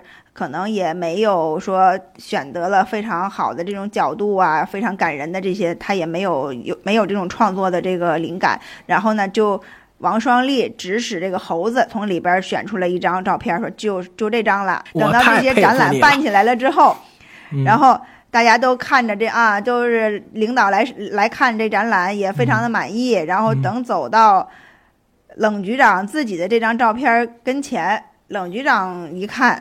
脸就沉下来了，就这这是这个照片是什么呢？就是说在抗洪前线上，所有人都在雨水泥水里边抢险工作，只有冷局长是工作人员打着伞，身上连个雨点都没有。这个是当时王双立这么给那个猴子去解释的。然后猴子当时觉得觉得这个王王馆长太高明了，然后就用这么一个事儿直接导致了这个老马。后来被撤也是对下课，然后老马呢，可能也是从这件事儿上确实是心灰意冷了。他觉得真的斗不过这个城里人啊，你们城里人太会玩了，所以就直接太花花了，去了那个农业部，然后什么去干了一个闲差，可能也更适合他。我觉得他可能也更更更开心吧。嗯嗯嗯。嗯，我我我是我我想我想说的一个瞬间，其实就是王双立就是往往下走吧，这就是他从广州出差回来，就是他推开办公室那个门，就是小严发现又上任了，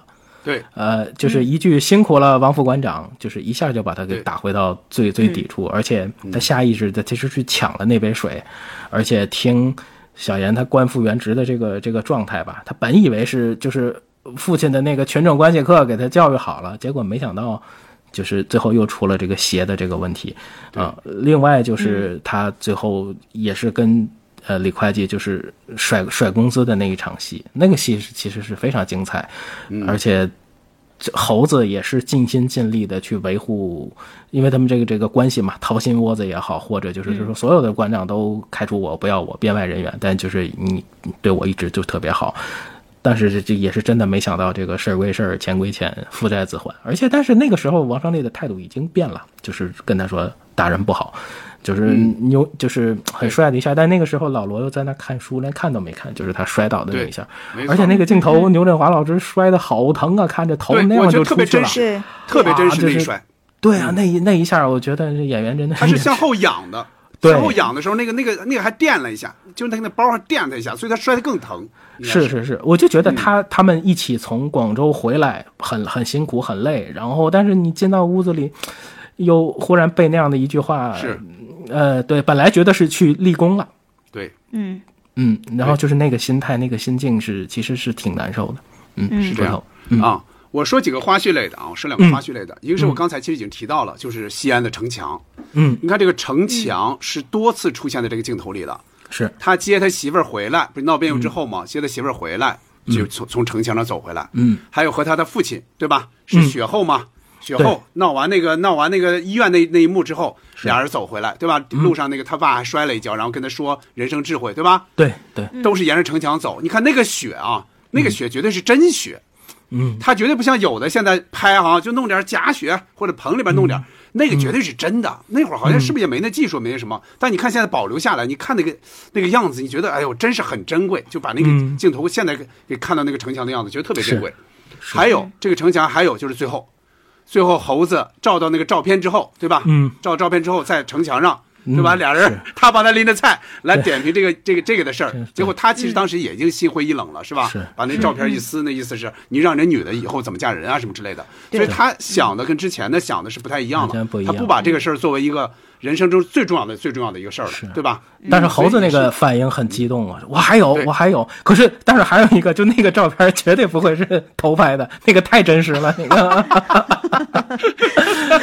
对，那个要是偷拍，那个那酒店那种摄像头都拍不出来那么真实的照片。对，站在人家床边上拍的。对呀，杨明是从杨明是从专业角度来说了哈。对，行嘞，我我再说一个啊，我再说一个一个花絮类的哈。嗯。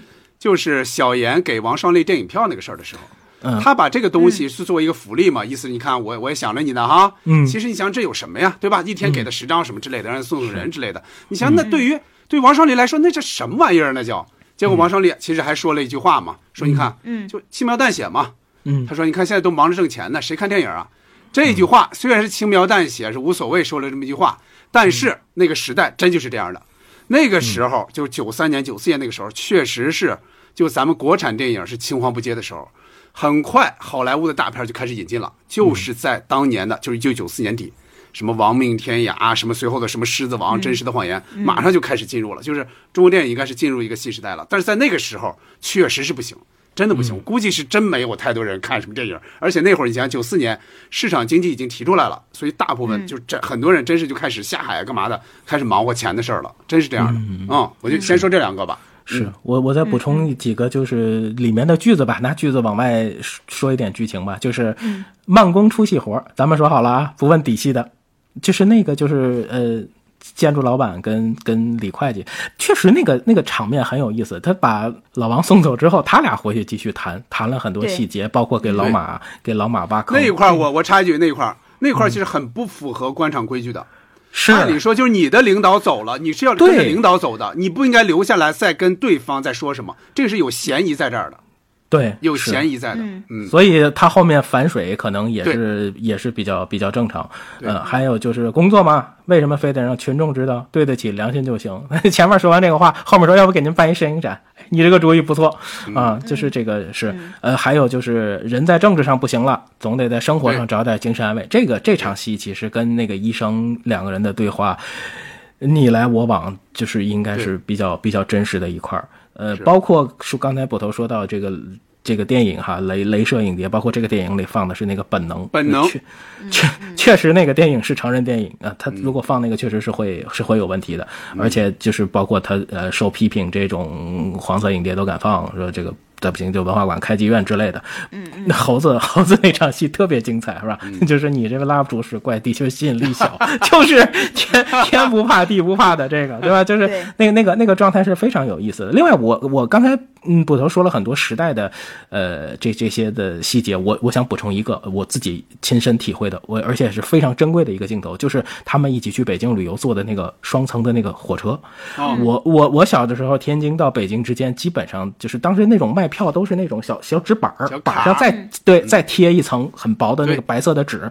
呃，其实孔夫子网现在你去搜老火车票还能看到那个，我其实还蛮喜欢那种票的，呃。过去是那个，那时时间大概纯纯的绿皮车，大概天津到北京这个时间是大概两个小时左右。呃，而且每次这个车一到丰台，我就会很激动，然后慢慢过了可以看到天坛。这个是我来北京的小时候来北京的心情。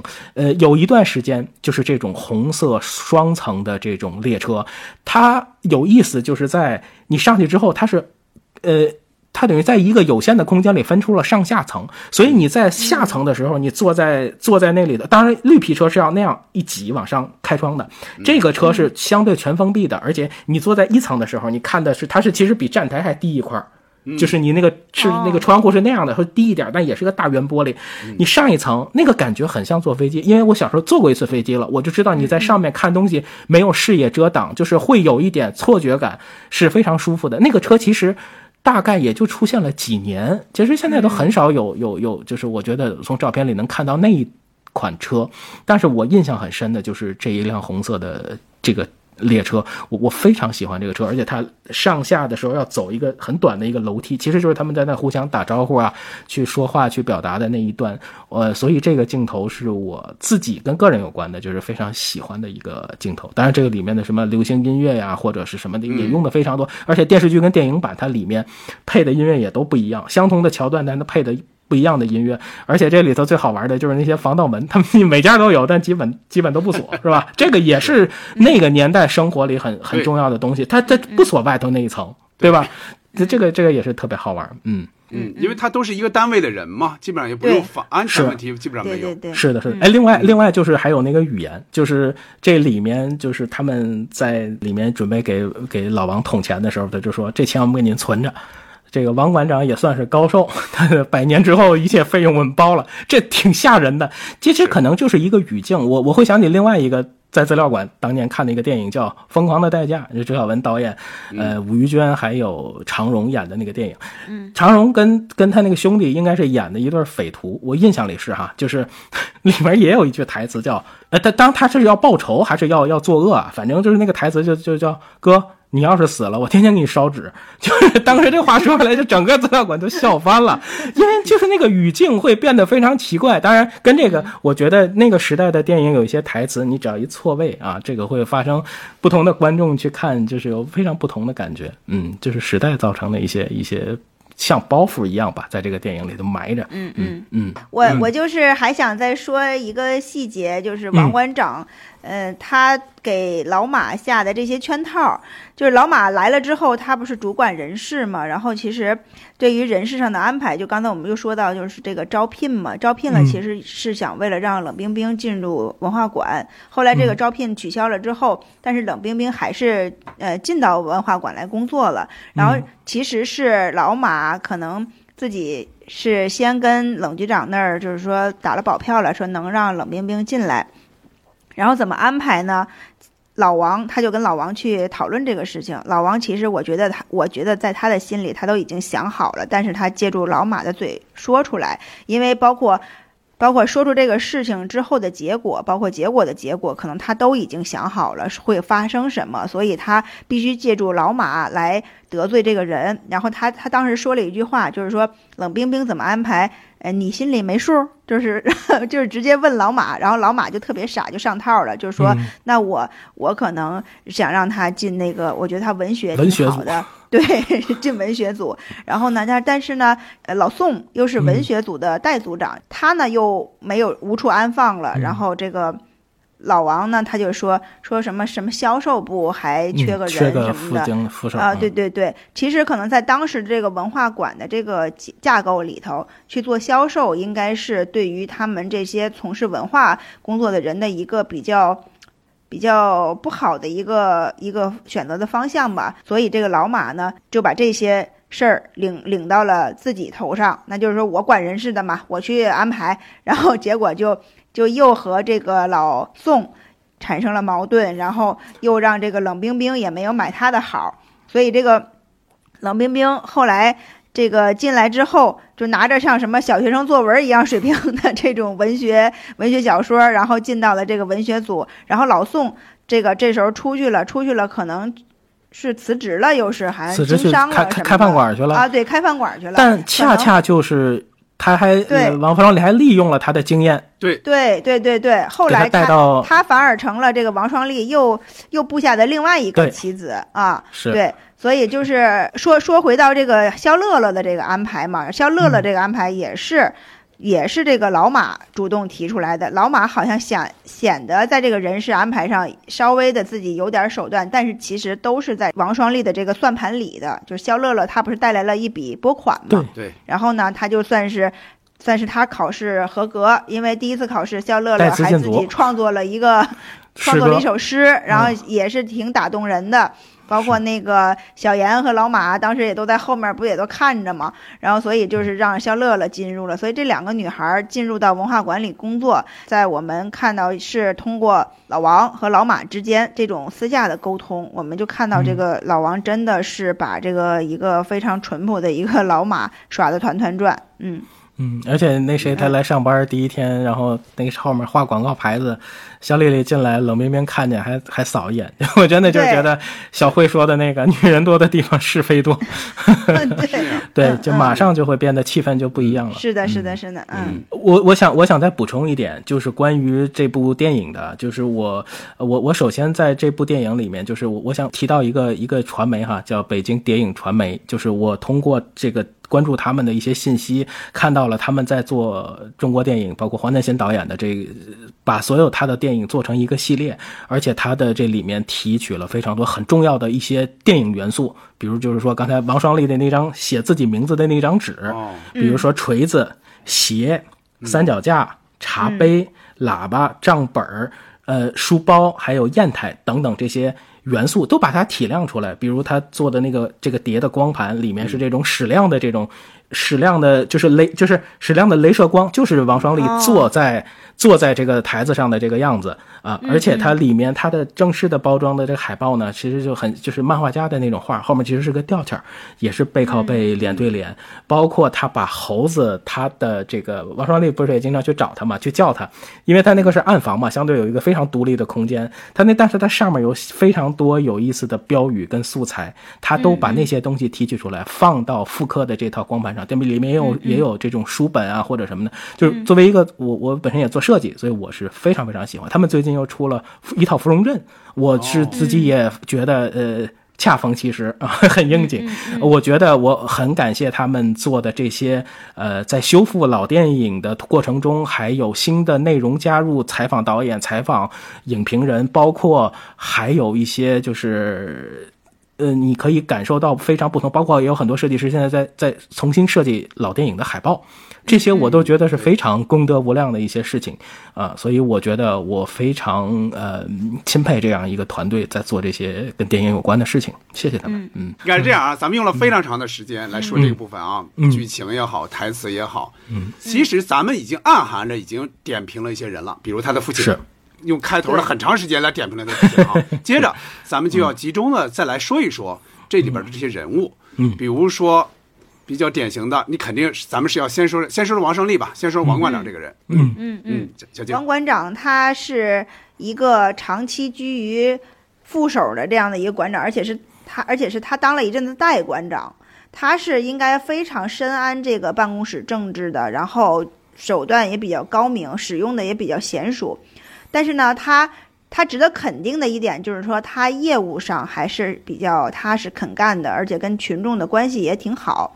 而在那个管理上比较有魄力、有勇有谋，好多这个细节，呃，我们都能看出来。比如说那个在建筑工地上啊，那么多垃圾怎么处理，他的那些办法，呃，包括就是说他把那个钱留出来给文化馆的职工出去北京旅游一趟，他这些在这些获得这个不管是上上层肯定也好，还是下层拥护也好，我觉得他都是很享受的。他应该是很符合馆长这个职务的人选。我觉得他的问题在于他可能是一个出身太过于普通了，他没有一个强硬的这种靠山背景，所以他非常依靠，非常想就是攀附这个冷局长的这个势力，要站队站在冷局长这一边儿。所以呢，他就开始利用。这些他的下属啊，来来进行这个为为他自己的这个升升迁进行盘算，工于心计。其实我比较同情他在仕途上受到的这些委屈，同时呢，他其实也成为了就是说这两个局长之间政治斗争的一个牺牲品。我觉得，对我觉得他是这个现实倒逼他成为这样的人的。他最后我看我们在一些他开始写书法呀，这些都透露了。王双立在这场斗争中，他获得的一些感悟，比如他在那个城墙头上看到猴子给他看那些那些小严的那些偷情的照片然后他给撕掉了。一个是要保护这个女孩，再一个就是告诉猴子，你以后镜头要对着正地方。正地方，对对。然后包括写书法的时候嘛，我们我们之前我们那个对台词的也说嘛，说他写的是瞎玩自由体。就是这句话，就是他体现了他看透的一个表现。其实到头来，可能自己就是陪人瞎玩的。我觉得这个不是王双立的退缩，应该是他的一个成长吧。就是说，争是不争，不争是争，就是他是充满后悔意味的这样的一句话。就到了最后呢，可能印证印证了这句话，就是他安心准备做个副馆长，准备好好照顾自己。老婆生二胎，然后呢，可能他想要的结果才来，但是这时候是不是他真正想要的呢？就是导演给我们留了一个比较开放的一个结尾。嗯，对，嗯。嗯。嗯，小说里面他是当上当上了，就是说当上馆长，他他很像中国足球的教练啊，又下课又上岗，然后他他他也。小说里面他也有了自己的孩子，也是个男孩儿。然后 有意思的就是，呃，因为工作，因为很多的原因，就是他们家请了一个保姆。然后 他爸爸教保姆修鞋，然后跟那个保姆说：“跟保姆说，你不能当一辈子保姆呀。”就是非就是非非常智慧的一个老爷子哈。啊，就王王胜利，就是看起来就是，其实剧里面已经给他做了很好的一个总结，就是你高招特别多，让人防不胜防。还有就是你这蒙不了我，那几个人你耍的跟猴似的。但其实刚才也说过的，就是个棋子嘛，他耍别人，领导也在耍他，就这个其实是个同温层的事情。那个片尾曲就用王菲的棋子吧，就是，但是他价值观里面其实是比较互跌的，重男轻女。其实小说的潜潜台词里面也说他的这种身世的不容易啊，而且。他爸爸就给他拉扯这么大，嗯，应该刚说刚说完电影里头刚说完有准生证了，后面就一个大雷，就是包括他跟他爸爸那些关系啊，就是，呃，就是你看他进门时候刚开场的时候，就是说这个聊天抽烟说。而且跟他媳妇儿也说，就是不希望说他爸爸不好，而且就是出了这么大的事儿，就是家里头就是为为为孙女这事儿，这其实是非对错面前，他还打了太太，这个我其实是呃内内心是有点就很难接受的吧，但他也就当然是很很圆滑，就不露声色的觉得办了好多的大事儿，可是他也没有想象的那么贪，是吧？家人也没享多大福，也没沾多大光，但是他悟了之后就会。嗯，人变得平静一点吧，就是冤冤相报何时了。但是他运气慢慢好起来之后，心态平和，运气好了之后，生活也有了这些转机吧。他也把这个价值观通过呃处理这些问题的方式，就是把这个能量带给身边的人吧。就但结结局还是相对好的，就是在又进入了这样的一个一个建筑一个群里头。我估计就是起起伏伏，上上下下，因为他对自己有一个认知的一个。啊，用俗了的一个词吧，天花板，因为他也知道，就是他的这个位置，嗯，不疼，嗯，就我对王双立呢，你就开始就会觉得他，哎呀，他一切就是他应得的，他就这样，他就他就得不到这个这个位置，他又他又是棋子又是什么的，但到后来你越来越觉得，哦，这个人也还不错，就是一个越来越和解的一个过程，到后来就越来越又原谅他也好，或者说觉得他就应该当这个馆长，就这个人，你看啊，他是他很多时候表现的非常有城府。什么？你比方猴子他们要怎么着，他就说啊，注意分寸啊，就这些话说的是非常有领导艺术的。意思是你们可以不拦着，对，你们可以 干，我不拦着，意思是还有点纵容的意思。嗯，你能看出他很很有城府，但很多时候又不是很深。比如说他把自己这块写出来，就太太太暴露了嘛，就这些。然后他有手段。但他这个手段呢，你手段再高，就像刚才小静说的，你没有走上层路线，你还是你这手段再高，你最后你还是落一个空盘，那没办法，你就很复杂。你觉得这个人很复杂，开始觉得他是个坏人，后来又觉得，你看他对家里又挺好，慢慢慢慢，他对东西看淡了，哎，你又觉得这个人又不错，嗯，反正是就就有有点转化，有点转化，最后就整个看透了嘛，看透整个就放弃了。我也希望是他最后是得到了。我也希望是得到了，而且也希望他得到之后，他就好好干了，好好把这文化馆给好好弄起来，就不要再想着说我干了这么半天，我最后我连个我连个这个什么都得不到之类的。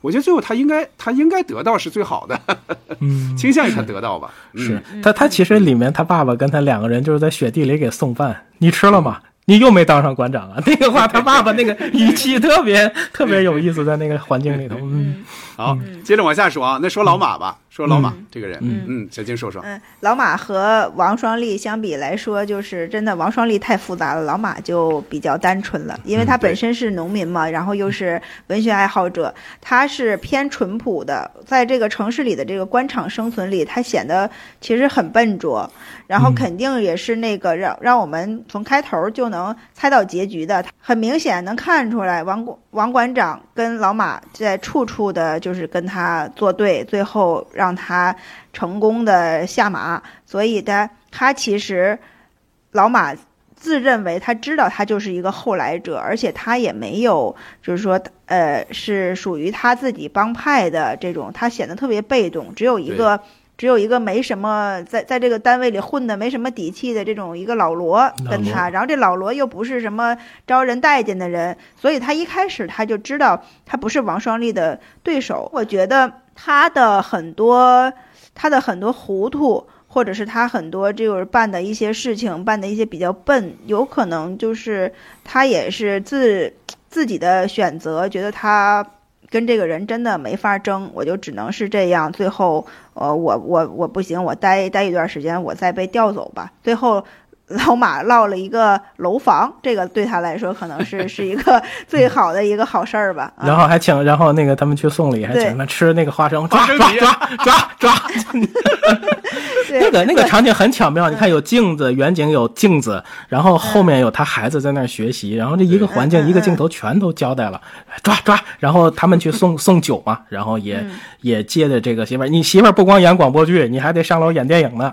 对，而且我觉得老马就是调离。开这个之后，他应该明显会更开心了。他不在这个矛盾里，他可能过得更自在。嗯，是是，嗯嗯，老老马其实始终就是这种笑脸相迎。我我看的时候，开始在资料馆看的时候，我特怕出戏，我特怕他有那联谊会那种笑声。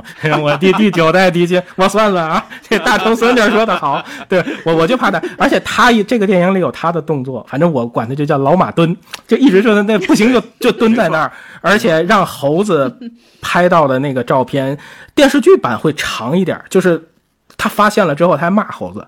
啊，而且而且在电视剧版里头，那他在那张作品前头，所有人都在那开始，猴子他们那帮人就开始笑，领导走了，但是他在那个前面，猴子笑，然后这这，然后他就骂了一句特别难听的话。啊，其实是 是是是电影里没有的，就是就是呃非常非常的愤怒，而且他最后你看那个大远景，他把这个作品给他呃毁掉。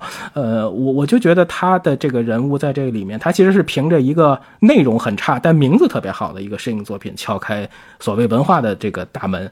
而且你看他他在徐徐那个副馆长徐副馆长的这个屋子里头，两个人见面正式出场那场戏，其实他一直是保持了一个。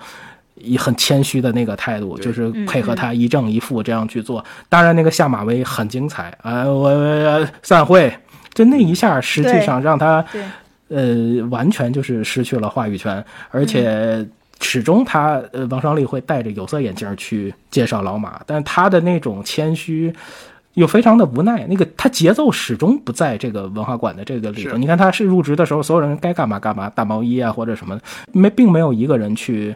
就说 有一个第一个就是老罗，对李会计上来就挑事儿，上来就是这样。哎，老罗是那个报，对，而且猴子说那摄影作品，你看看你这这明显没调光圈，是没调什么。然后再看那老罗好，真好。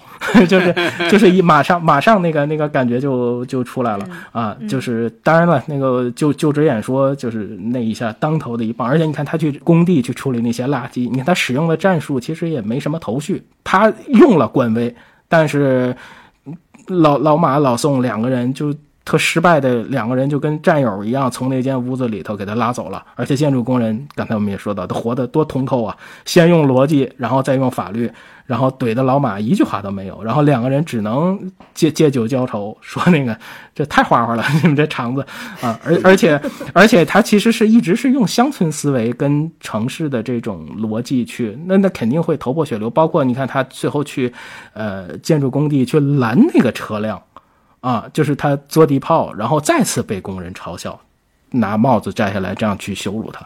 那猴子也确实记录到了他最狼狈的那一刻。其实这个事儿，冷局长总结老马是说的特别逗，就是我一看你这脸啊，我就什么都明白了。嗯，不疼。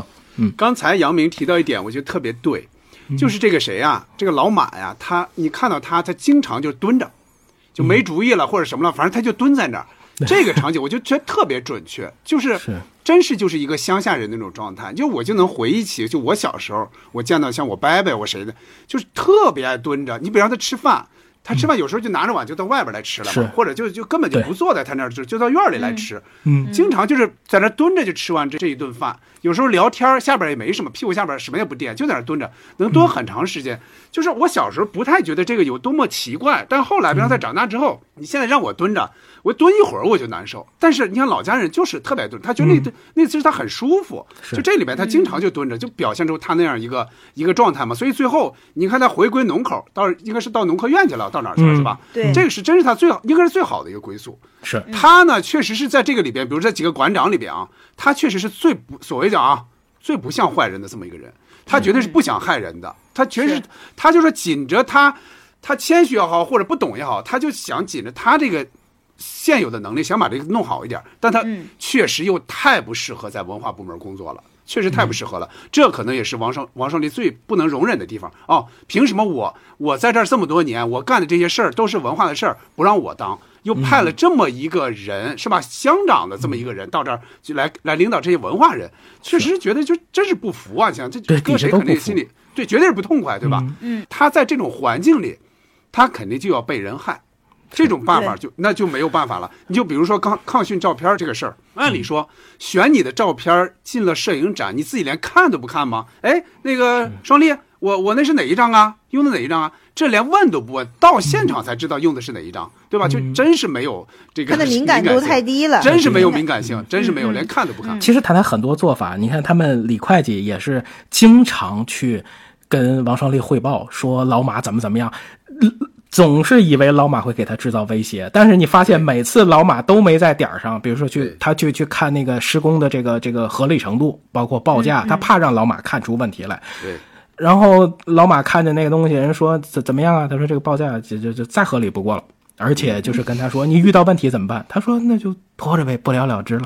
嗯，这是他的解决问题的方式。还有哈，就是看的稍微有一点小暖、小温暖的地方在于哪儿呢？你看这个老马啊。嗯，他真是也不记仇啊，录下来之后，对吧？该干嘛干嘛去，让他带队就带队，对吧？嗯，让他干嘛就干嘛。最后，包括你觉得很温暖的地方在于，就是刚才反复说到书法这一块儿。你看这两个人，他不在这个口了，不在这个单位了，两个人关系很好了。一个是看的把一切都看淡了，对吧？我不想干那那大事儿了，我当不上，我就当我的副馆长当着，我在家里写写书法也挺好。他看淡了。然后老马呢进了他一个比较愿意去的一个口，对吧？农口。所以你看这两个人再碰面，这俩人说话就明显跟之前就不一样了，对吧？我觉得这个关系缓和这种关系，觉得还有一点宽慰的。就到最后啊，他要的一个书法，然后喝咖啡喝不惯什么这些，我觉得他这块挺挺有意思。嗯嗯嗯，卸下了所有的防备。对，没错。我接着说啊，说小严吧。嗯。就你开始是看不出来的，就这个人当一个秘书的时候，当冷呃冷局长的秘书的时候，你看不出来这个人怎么样，你会觉得这个人还挺周到，对吧？嗯，就他挺周到，说话什么的还挺挺还挺那个合适的。但到后来，你看一旦当上馆长，成了一把手，那就越来越阴，越来越阴，就成了这么一个人。就是我看着看着就想起西门庆了，就就这种状态了，就 就本来就是就觉得西门庆就就简直就是到后来，你看到后来又摔门又干嘛？就是一看这像是当过文化馆的这么一个秘书的这么一个人吗？你就觉得哎呀，他就是仗凭自己一个上层路线嘛，所以什么对都什么都不在乎是吧？我怎么着都能回来。对嗯。吧？我都能，我都能还能坐好这个椅子，但是在修鞋这块儿确实暴露出了他那个政治上的这种幼稚。我在最早看的时候，我会认为他不认识这是谁，他不知道这是那个那个王双立他爸，他完全是知道，他好像故意去去去损他，去害他，结果两个人就就掐起来了嘛。掐起来之后，结果最后他也不算败吧，但起码在那块儿他是败了，对吧？嗯。包括还有猴子要买盘这个事儿，这个事儿说实话，猴子站谁一头，猴子对你是个什么样的一个想法，你不知道吗？你就放任他去买各种盘，我觉得这个有也有点就是过于的轻信这些人，就是自己猴子还说是肖乐，乐乐挑的，对 他其实是一直那个谁一直在栽赃，一直在那什么，包括包括里面就是电视剧版王双立带着冷冰冰他们去广州出差去挑盘，里面还有一个情节是。高明，呃，就是那个那个演员高明啊、呃，他饰演了一个就是给冷冰冰送礼，希望他们公司可以谈成这个光盘的买卖合同，这这这些事情，呃，还有这么一个闲笔，包括冷冰冰跟王双立两个人，就是他们在广州出差，那个谁穿了一个大浴袍，呃，冷冰冰进来，其实那个镜头两个你要对着切，其实是非常有歧义的，但是。呃也有很多这种里里外外的故事，实际上也是王双立要让所有的事情也要让冷冰冰进来，就是要参与进来，就像猴子让，呃，肖乐乐去挑盘，就是都有一个同样的一个手段。那个时候其实还是还是在那个矛盾的进行当中。嗯小严他是代表了，就是说年轻一派压制王馆长的这样的一一个人。他首先他肯定是和王馆长有着一个不太不太一样的一个路线。他这么年轻，他能做这个文化馆文化局局长的秘书，他应该就是说有这个家里有背景或者什么的嘛。嗯，他就是首首先他在这方面他是对王馆长有一个压制，而且他肯定是在。呃，在官场上会比前一任老马会更有手段，也看的会见的会更多，所以这个小严呢，他可能是在这个一开始的斗争中，他对于这个结果他可能势在必得，但是后来就是我觉得他问题在于他比较的年轻，就像刚才捕头说的嘛，他政治手段有点幼稚，他就是容易被人激怒啊，一个容容易被人控制，容易被人抓住把柄。包括他自己也是和文化管理的这个肖乐乐他们两个产生呃这个暧昧关系，这都是他自身暴露出来的这些问题，然后导致自己这个下台。他其实不是和王双立之间的斗争，如果纯斗，王双立应该是斗不过这个人的。他只不过就是因为这个人他太年轻了，他更更多的是。自己自身的这个根基不根基不稳，自自己自身性格的这个问题，所以才导致他的下台。然后，其实其实王馆长应该也是在小严身上看到了一些自己之所以不能成为馆长的一一些原因，也就是因为他没有这个上层路线，他没有一个能罩得住的他的人，他就真的是始终要屈居于别人之下。我觉得小严应该起到的是这个作用。嗯嗯嗯，小其实你看小严他的领导的第一次演讲，他跟嗯其实所有的人都是有距离感的。对他他嗯非常他把那个气场控制压的特别的，他稍微有点高高在上那种。对，嗯而而对，而且他其实就是一个水到渠成的人脉关系，就是很硬啊、当然，这性格就是年轻冲动，但是也是个狠人。嗯，不能。嗯嗯嗯，那接着往下说哈，接着说李会计吧。李会计，好这杨明先说吧。李会计，行，好，嗯就 李会计就是 挺爱说低端俏皮话的，就是就是他他其实是在保全自己的情况下，其实也会左右逢源了。就是他开始在预党员预备期的时候，以为就是自己是接了这么一板斧子，但是他其实消息也很灵通啊，而且他上下对的这个关系就是很圆滑。其实我有时候也会想，就是当王双立这样跟他讲的话，他也没有去去验证吗？或者就是什么？因为我觉得很多的时候职场关系也是这样，就他说了一个，这可能就是他会会有越界，会有一个什么样的一个跟你讲一个什么话，你自己就会去会会去慌。所以你看他的那种马上就暴露出那种下意识的这些反击。当然，随着这个事态的变化，那逐渐不停的他也去追逐新的这种职场关系。就是他，你看他在银行陪老马去这个银行办事儿存钱之后，然后老马去之后，他说其实你看他作为一个帮凶，更多的他是其实是在嘲笑啊，而且像面子、里子、房子呀这些，其实他自己算的。特别清楚，他说的那些话、那些语言，其实，嗯，哪怕是他反水了，也没有得到身边人的这种拥护。其实这帮人还是要群起攻之的。这当然，这个肯定是这个生活里头也这样的人就是大有人在。而而而且会计是不是能兼职好几份工？我印象里，我以前的职场的那个会计，他到年底很忙，就是他有好几家公司要做账，是是吧？嗯，小公司那些小公司，他不会雇自己专门的会计。嗯嗯，就李会计，他他是一个小人，他的那些手段还挺，就是说挺下作的。就不管他跟那个老罗之间互相整也好啊，还有包括他跟呃老马占了他房子之后，他那一系列比较龌龊的这种举动，我觉得他是。首先，在这在这些点上，他确实是有些下作，然后他就是以自己的利益为为为摇摆的，因为他一开始他是明显站在王馆长这边，嗯，他是认为当时王馆长能给他解决一些他的个人问题，所以他会比较拥护他，但是他其实。忠诚度并不高，他因为他觉得他自己是一个会计嘛，他可能掌握了这个比较敏感的这个财务问题，他想用这个财务问题呢来拉拢小严这个新馆长，他他用这个来拉拢他，但是其实反而这个这是比较敏感，成为了一个可能一个潜在的威胁，所以所以他其实他的这些做法并不能得到。说是谁对谁，呃，谁对他的一个信任？虽然他跟老罗都不是什么 特别值得同情的人哈，他俩都有点那种见风使舵，但是他一开始对老罗那些做法，嗯，其实他很很直接，也很也也很强硬的。我就是那种当面，就刚才我们说到当面去羞辱老罗，然后把还把那些工资扣完了之后剩下那几块钱直接就扔地上，说你爱要不要？你你你给我捡起来什么？就这样，然后就是。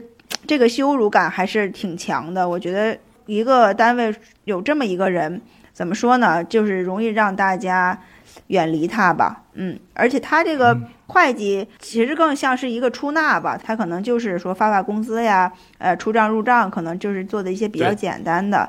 然后呢，他因为他掌握着钱嘛，他可能就是带有一定的这个优势，能跟领导走得近一点。嗯，所以，所以他通过他这个。我觉得他就是挺明显的，他是一个非常明显的站出来的是一个坏人的样子，嗯。尤其他一笑，那大板牙。啊，对对对，那时候特别瘦，特别瘦的句号，再戴上一个大黑框眼镜儿。然后穿着一个那个，就会计上有时候他戴戴戴套袖吧那种啊，对对对，就是你看明显他就是那种挺能算计的人，嗯嗯是嗯嗯，我对李会计确实没什么好评价的，就觉得这种人是非常危险的，就是说，就像小静说的，他会拉低一个单位的底线，就这种人多了的话，就真不用太多，就一个单位有一个这个。就什么坏都能使出来，不给任何人留面子，就这种那种事儿，就是把把扔钱，就是这种都能使出来。我觉得这种人真是 没什么，没什么。这就都下场多惨都不值得同情，对，就是这样 啊，嗯，是。接着说吧，接着说猴子吧，嗯，好，猴子，杨明先说，也是杨明先说吧，杨明这个，这毕竟是摄影师嘛，好好，猴子，我就觉得他自己真的拥有这么一间暗房，他他是唯一这里有精神绿洲的人。你看他墙上，你看他门口贴的那些照片啊，写的口号都特别可爱，什么忍啊，暗房种地，小人免进，不许偷看，能屈能伸，三十年河东，三十年河西，六十年归西。啊，什么小心触电我的太阳，然后还一句脏口，什么画的乌龟啊、骷髅啊，就是那些。你看他其实他们进到屋子里头，他挂的那些照片，其实拍的那些自拍都拍的可以啊。你看他的那个装束永远是摄影马甲，戴个帽子啊，有个放大机，而且你看他用新买的那个相机那个长焦去看这个文化馆的这个这个一个也是一个小的团城一样，饱饱眼福，而且很精妙的就是用电影语言说，正好在这个里头用。当王双立看的时候，正好就看到他们两个人的一个对话嘛，说这个李会计跟猴子任人唯心，就非常非常有意思。我不知道这个是不是后面拍埋伏也也用到了这个这个这个这个想法。呃，那谁，王劲松老师后来演 又演叶斗嘛，所以我觉得也是这么一个也是这么一个角色。而且我觉得王双立就是猴子心中的三脚架，有他我就稳。而且猴子一直是用报恩的心去对。王双立，对对对，是，而且就是不管怎么样吧，他其实猴子始终是没有变，只是，呃，老王的这个逻辑，希望他不要只这样的停在除暴安良上，也希望他能渐渐的成熟起来。嗯。嗯嗯，猴子反正是肯定说对王双立是非常忠诚的，因为他是临时工嘛，只有王双立就是可能排除。重难来把他留住，给他了这个一个工作，所以他是带他旅游啊，而而且而且给他的这个工作他很喜欢也很享受，所以他甘心为这个王双立办事儿。也就是说，刚才杨明说的嘛，他报恩知恩图报。然后呢，就是到后面，我觉得是王双立有意安排一些就是正式员工可能干不出来的一些下三路的事情，去交给这个猴子来干。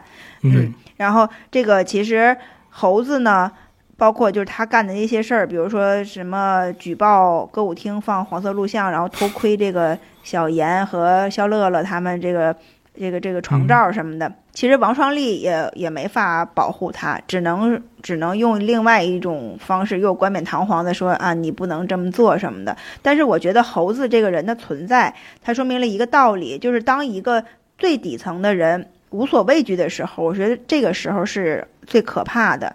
你看他两次，也一个是老马想要开除他，嗯，然后好像小严也要也要，就是说跟当时跟他那个就是翻了之后，不是不是也也要开除他嘛？两次用这个饭碗来威胁他的时候，他就说啊，你你们别怪我干出什么什么事儿来什么的。对他就是没有在可失去的东西的时候，他可以与你呃随时与人鱼死网破。所以我觉得。高高在上的人呢，很可能因为一个底层人物的存在而崩塌。就是说，他可能你平时根本就不会在意这么一个人，但是有可能他是直接导致你崩塌的一个导火索。所以，我们就是为什么说一些工作中。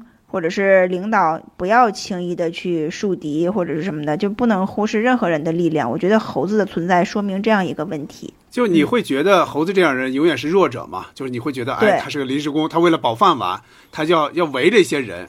其实就是就是可能是这些人，他因为他确实是他可以做出没有底线的事儿，在这种情况下，他确实有时候是挺危险的。他真要急了，比方兔子急了咬人嘛，就他真要急了，那真是可以跟任何人对着干。你看。开始他可以无限忠诚于王胜利嘛？王胜利只要符合王胜利的利益的，他就跟别人、其他人、任何人都可以翻脸，都可以对着干。是到最后，甚至王双立这个人都不支持他这么干了。他为了这个饭碗，那意思是我我能干嘛去？那你还可以跟任何人就这样、这样、这样对着来。所以这个这个确实是也是挺危险的这么一个人。对对对，嗯。其他角色你们愿意说说不？我我想说说那个老宋。嗯，我觉得这个文学组的老宋，总的来说，他应该算是这个文化管理比较正常的一个人。嗯，就是首先他在那个第一次这个集体会议上欢迎新领导的时候呢，他一开始不是说了一个什么我们要拿诺贝尔文学奖，当然这是一个玩笑哈，然后又用几句非常中立的这个话来表达了自己的想法，就是我希望那个新馆长能带领我们，就是不要只看经济效益，更要注重这个文明建设、精神文明建设，做出一些好的节目来。就是他虽然说的这个话。嗯，可能在我们看来，他有点讽刺老马，但是呢，这确实是他这个是一个正常开会的人该说的一个话，而不是我们我们看所有人说话都是有点那种针锋相对，有点就是埋埋伏着什么什么意思的。然后后来就是老宋，我觉得通过这个冷冰冰进入文学组之后，他不是被迫去辞职下海了吗？然后反而他可能找到了一个。比较好的一个啊，对，适合自己的一个方式。他其实开了一个饭馆，好像还挣了不少的钱。然后摩托摩托车也开上了。然后一说，呃，老王跟老王还保持着比较好的一个 关系。是文化馆需要用钱哈，他也那个马上就能对，马上就送来了把钱。所以我觉得老呃老宋这个人呢，其实也是一个比较有忠诚并且也有原则的人人。呃，肯定他呢，因为他一直是这个文学组的代组长，他可能对王双立有一些同理心，他也可能会理解王双立所处的一些困境。呃，可能到后面呢，最后自己自己真的是呃挣钱了，或者是就是说从另外一个方向找到了自己的价值之后呢，他不太在意这些了，所以他也能跟王双立呃。保持比较好的关系，也能就是说为他办为他办事儿，呃，所以我觉得老宋还是相对来说是一个比较正常的人。老宋就是 向往自由的文学经营者哈，有仇必报，而且还得当面报，而且他痛骂之后也他也用那个文字的方式，成功的第一次把小严拉下马了。对。啊，然后再说我咱再说两句老罗嘛，老罗文化馆音乐顽童哈，C 语言大师，呃，这个呃。他属于那个几任都没办没办法对他下手之后，王馆长快刀乱麻之后的怀恨在心。他确实是杀人诛心，确实是非常的厉害，而且，呃，他的这种反击非常的犀利啊。这个老老罗的这个必杀技，其实就是在跟。老爷子那个对话的那场戏里头，最后给他踹下去，其实也是 也是罪有应得吧？啊，他说到了老爷子痛点，说你们家断子绝孙什么的，啊，最最痛的一个点。然后我想说两句，冷局长哈，就是 就是因为我觉得在他心里从来就没把王双立当过馆长，只是个最多就是代理，而且无论遇到什么事儿，最好的方式就是这个。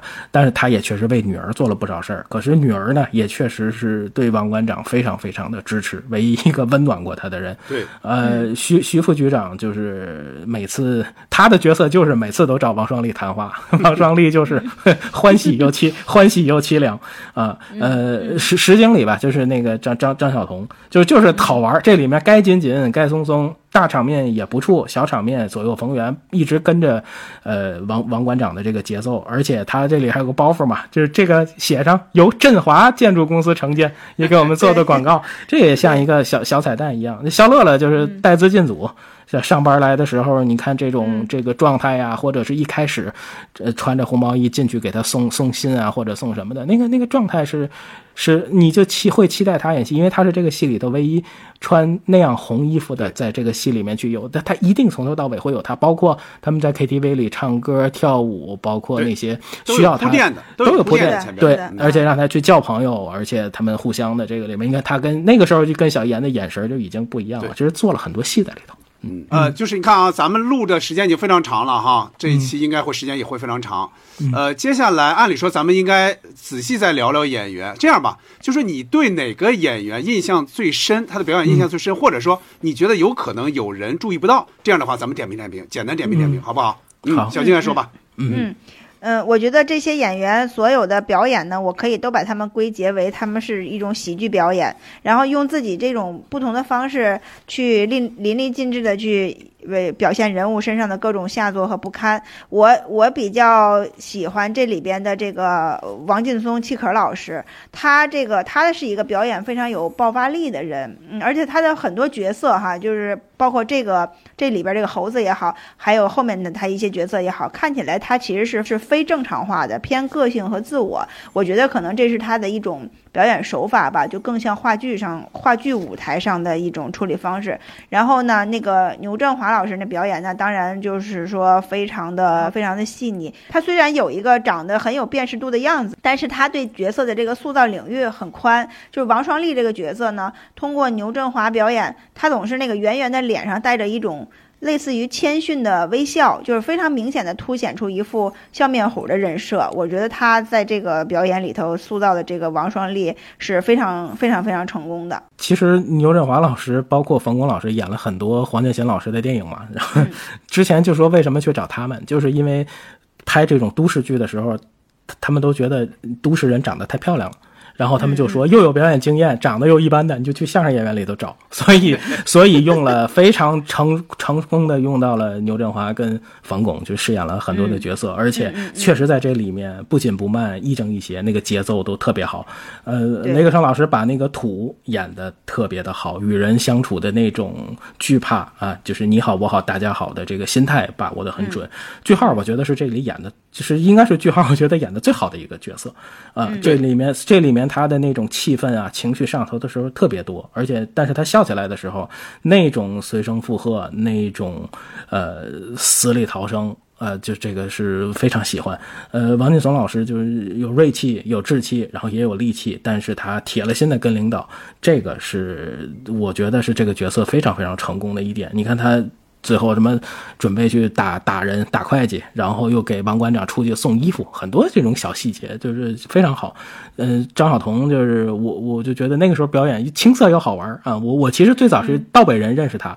然后呃，觉得就挺惊喜的。这个角色就是说话没什么分寸的，啊，呃呃，吴伟玲就是肖乐乐，就他对我来说是有很重要的一个童年记忆，就是《欢乐家庭》嘛。那个时候中央二台，呃，九六年就是怎么讲话就是低配版的《我爱我家》嘛，就是我我，而且那个里那个里头其实还有去世的演员是丁霄汉，啊，我也就是非常想念那个戏，而且我。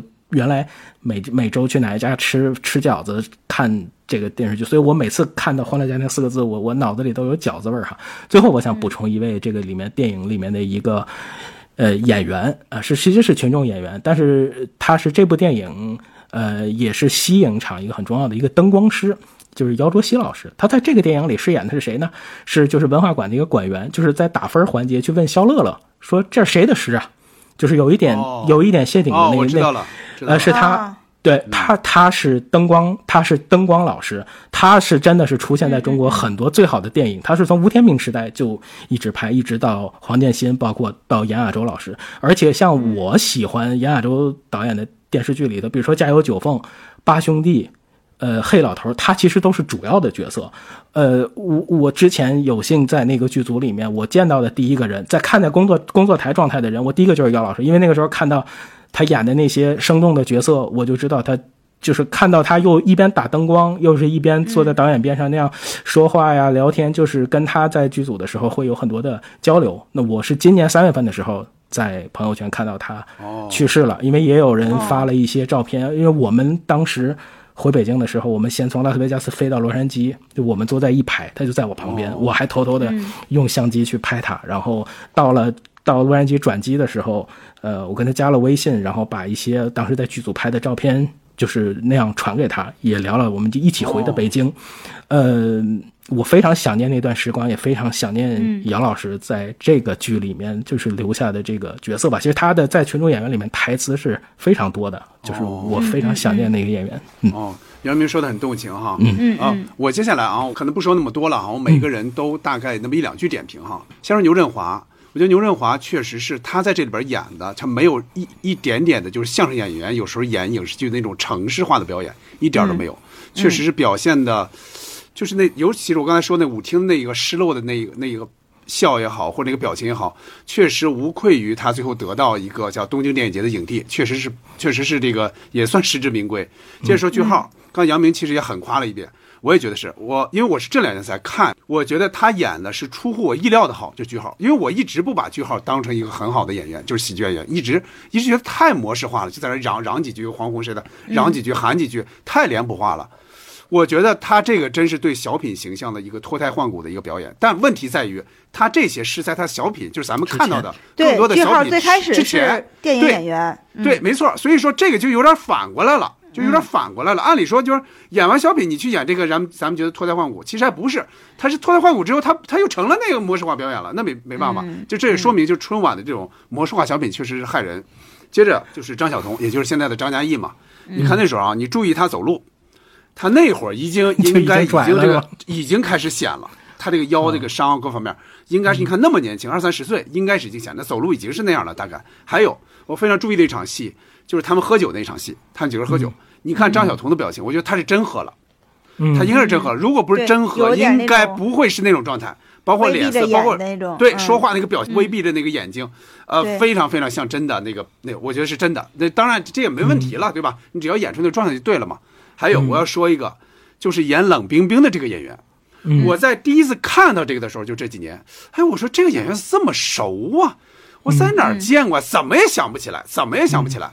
我说搜一下吧，我在豆瓣一搜，结果这个人叫佘楠楠，嗯，他演过什么啊？他演戏不多，他演过《赤子为龙》，也就是《给爸爸的信》里边，他演的是李连杰的媳妇儿，就李连杰后来不是跟那个梅艳芳嘛，俩人嘛有一段嘛，他的妻子就是谢苗演的那个人，他的他的妈妈就是佘楠楠演的，戏不多，戏不多，而且好像是去世了吧，还是怎么着，就是很很很很快就没他的戏了。但是那个电影我们当时可是看的是特别的那个觉得过瘾啊，所以这个演员也就就是在印象里就流出来了。然后这个人是干嘛的呢？他是国画的演员，所以我估计。那会儿应该是很年轻，二十多岁吧。我估计是雷克生把他带过去的，因为雷克生不是那个等于国画的老演员嘛。这个多说几句啊。哎，那您平时散步能碰上吗？哪个？哦，我说就是您散步能碰上吗？吧，也有可能，也有可能能碰上，对吧？就是他，但是他们，你像那汽车进出，哪哪有像上次袁华似的在外边站半天呀，对吧？对吧？啊，接着说哈，演冷局长这个人叫葛志军，葛志军这个人最早见到他是在哪儿呢？在浪漫的事。对，浪漫史里边他跟彭玉俩人搞对象嘛，对吧？对对对。哎，当时我就看，这人挺有特点，一个长得瘦瘦的哈，又说这个西北话，哎，挺有特点。这就是葛志军，你看，而且葛志军，我我觉得唯一一个坏人形象就是这个，在我来看。就是我所有的打破了这个啊，他他在拍这个的时候，杨亚洲是也是这个的导演之一嘛，对吧？排在这个黄延期后边，也是导演之一。嗯，他后来这个，我估计是因为这个，是因为这个结下了缘嘛，后来就找他来演《浪漫的事》嘛。还有，后来就印象比较深的就是他和傅彪他们演《丫姐的故事》，那里边有他。的故事，那个也是演的好。葛志军啊，对。对，还有埋埋伏的那个埋伏的那个男演员，就是陈好的爸爸，那个那个演员，就是就这两个演员，其实那个演员技都特别好，滕汝俊就演技都特别好。对，滕汝俊对演的好，演那个老实人演特好。老实人对对。啊，当然还有杨亚洲，咱们开始哈就提到了大高个戴眼镜定格是吧？演那个演的那个组织组织处长。嗯，行嘞，那咱们来到最后一趴了啊，前面说的非常细了哈，咱展开一个跟现实的一个联系哈。嗯，如果你是这个片儿里的一个文化馆的一员哈，你觉得你可能是谁？再有再展开说说哈，你在这个就这种哈，类似的这种 同事关系特别复杂的这种单位，是不是工作过？或者说你或者遇到过，或者说你听说过的这种同事关系，咱们大概说说吧。嗯，小金先说吧。这个我 我我不好说，我可能谁也不是。从开始的时候，大家都一致就是说看通说这个电影，就是说觉得这些角色里没有好人。然后我我觉得我真的我可能自己给自己对位不到里边的任何一个人。如果非要说我像谁，可能我觉得就是我后来说的那个老宋那个角色。如果我是的话，我可能是那么一个比较正常的一个人吧。但是我也做不到。在被人被人就是摆布了之后，我有那种辞职的决心，这个我我也我可能做不到。然后呢，我我平时的这个工作单位人际关系呢，不是那么的复杂，也可能是因为我我们一直是比较算是普通员工嘛，然后呃我没有进入到那种复杂的关系中去。然后我呢，我以前是在报社工作嘛，相当于也是这种文化单位哈。其实就是说，文化单位从捕头最开始说的，说为什么文化单位的人能这样去斗，而且斗的比较明显。而且我看到的呢，还不都是那个上层之间的这个斗争，就是普通普通人之间，普通人之间的斗争，就像我们在电影里看到的。呃，可能就是因为一些小的利益或者是一些小的事情，这两个人就产生矛盾。他们之间的这个关系真的是在公开场合不不互相给留面子的，真的是我我我见过，但是我没有没有去进入过这种复杂的关系哈。而且我是一个属于嗯不怎么去接招的人，我就是如果别人有对于我的一些比较针锋相对的那种。那种做法的时候呢，我可能会选择去做，做一块海绵，去把它这个针收起来。就是我我我我不会说去去给他怼回去或者什么的，我可能选择就是不接招，或者是我去说别的东西，我用更开阔的方式去给他回答，去化解。嗯，我我也不知道你们和大家是不是能理解这个这个这个我描述的这个感感觉哈，就是我不会去参与到任何的斗争中，当然就是我也是有底线的哈，就是说属于我的利益或者属于我该得的东西，我我不会去放弃，但是说我不会去抢夺别人或者是嗯去用什么手段去去伤害别人，我觉得就是说不伤害别人呢，也是保护自己的一个方式。嗯，对，所以就是说，类似的这种偏重的同事关系嘛？呃，肯定是看到过的，而且尤其是就是说上层啊，或者是上层的上层这种围绕着这个权利还有利益嘛，就无非就是这这两点，就是这种是斗争是肯定是存在的，而且我们都有可能似有似无的去做过别人的棋子。或者是拿被被别人当枪使了，自己也都意识不到。那个时候很能年轻啊，或者是什么的。但是随着自己越来越大，就是特别能理解这个什么看破不说破。嗯，能少说一句话就少说一句话。就是除了守住自己的底线之外，我能做到的就是我真诚的对待我的这个工作，我保护好自己的生活，不被这些。不良的情绪所影响，这个就是我能选择做的事情。嗯，杨明，嗯，呃，就我我们当时在进修摄影的时候，最后有一个摄影展，然后每个人都拿出自己喜欢的照片放，我印象里头很深，就是我们班里华哥，他当时就是放了一组，就是在应该是在南非拍的一组关于动物的照片，他标题写的就是 你我皆在其中。啊，我我当时就就是知道，因为那是一个呃，就是也是在社会上会有有一点影响力的。兄弟，所以，呃，他说这个话，我后来越想越越越能理解。呃，我我可能如果对应电影里头，我也很难找到一个很准确的。我想可能是猴子吧，就是不成熟会冲动，嗯。然后，呃，我因为我的工作，我也没遇到过太复杂的人际关系。我做设计的时候，也是按照项目和组别在一块儿，是相对比较清晰的。就是我们设计部门，当然还是年轻人多一些，活泼一些，共同的话题也多一些，然后也没有那么多的。呃，就是很复杂的事情，就是就是大伙儿唯一就是看谁今天先准点下班，看谁先冲出去，就是因为这个是对，就他都都不走，我们这设计部门就有时候就想，那他们开会，那我们设计在这等什么呢？对吧？就是看谁先谁先走，这是一个特别有意思的职场现象，对吧？到了六点，看今儿谁先走啊？呃，我而且我我是有的时候会觉得，尤其在职场上，你越想把一件事做好，你想法越单纯，但反而操作起来就是更困难，因为有很。多不包括影视剧，包括短视频里头也都会有说那个领导的话，你要会听，你要知道怎么反着听。他说的每一句话其实都有弦外之音，就是那个金字儿，你一定要知道。而且刚才其实也说过，这个电影里唤起的也并非是善念，这个是非常可怕的事儿。相同的这些话，相同的这些逻辑，如果是放在我爱我家里头，把那个语境错落之后，你其实会产生非常幽默的效果。但实际生活是不不是的，我觉得以我自己的，嗯，就是现在的这种职场的经验，就是你在信任的基础上保持一个距离，你走的才能长远。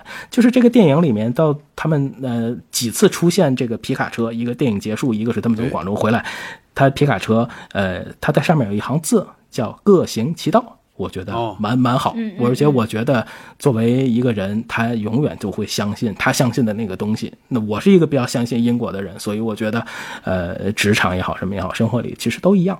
另外就是这个剧，刚才我也提到过，它除了电视剧版本，哎，它除了电影版本，还有电视剧版本。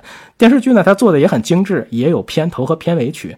这个里头有一个片头曲是孙国庆老师演唱的，它里面有歌词，我就直接拿它做作为尾哈。它这个就叫冤家对冤家。大眼瞪小眼，故事说不完，风筝断了线，大火烧着了山上的树，城里停了电，日子难过，日日过，喜怒哀乐跟着转，大眼瞪小眼，故事一直没个完，背靠背来，脸对脸。哦，嗯，哦，这最后来来一首歌词，行嘞，那我也说说哈。我首先就像我开头说的，我是肯定是不愿意待在这个这么一个单位里边的哈。嗯，我因。因为我是，确实是，我觉得我也是，就咱仨说差不多，就跟谁都不像。我如果一定要选一个，那可能就是其中一个普通的一个同事，就他们在，比方领工资的时候排队的那个人，或者开会的时候坐在后面的打毛衣或者干嘛的一个人，对吧？反正是个小透明，在里边可能一句台词没有。就是如果说我确定我待的是这样的一个地方的话，呃，我也看到这些人的嘴脸的话，我肯定会尽快办理离职的，这是肯定的，我肯定不会在这种地方忍的。嗯。关系特别复杂的单位，我还真没待过。或者说，就像小静刚才说那种情况，就是因为自己很很年轻嘛，那会儿就你没有到跟人家竞争一个职务的时候，比如中中层，那高层就更不用说了。就在这个还没到这个之前，我就撤了，大概是这样一个情况。我有十年的这个经历是在报社和杂志社嘛。我第一个是在报社，那是一个事业单位，我没有到竞争职务的时候，就是跟我同时进去的，现在确实有到中层的。我们的呃那个我们的部门领导现在有到高层的，大概是这样的。我第二个是在一个民营性质的一个杂志社，当时是很有影响的一个市场类杂志吧。嗯，但是呢，我们是很少去上班的，就是我们基本上是撒出去的，或者去那个各地方采访，或者在家写稿之类的，也很少去单位，确实是不怎么去单位，也就可能一周去一次开个会，大概是这样。所以同事关系是很弱的，可以协作，但但很多时候是电话来往，或者说邮件来往。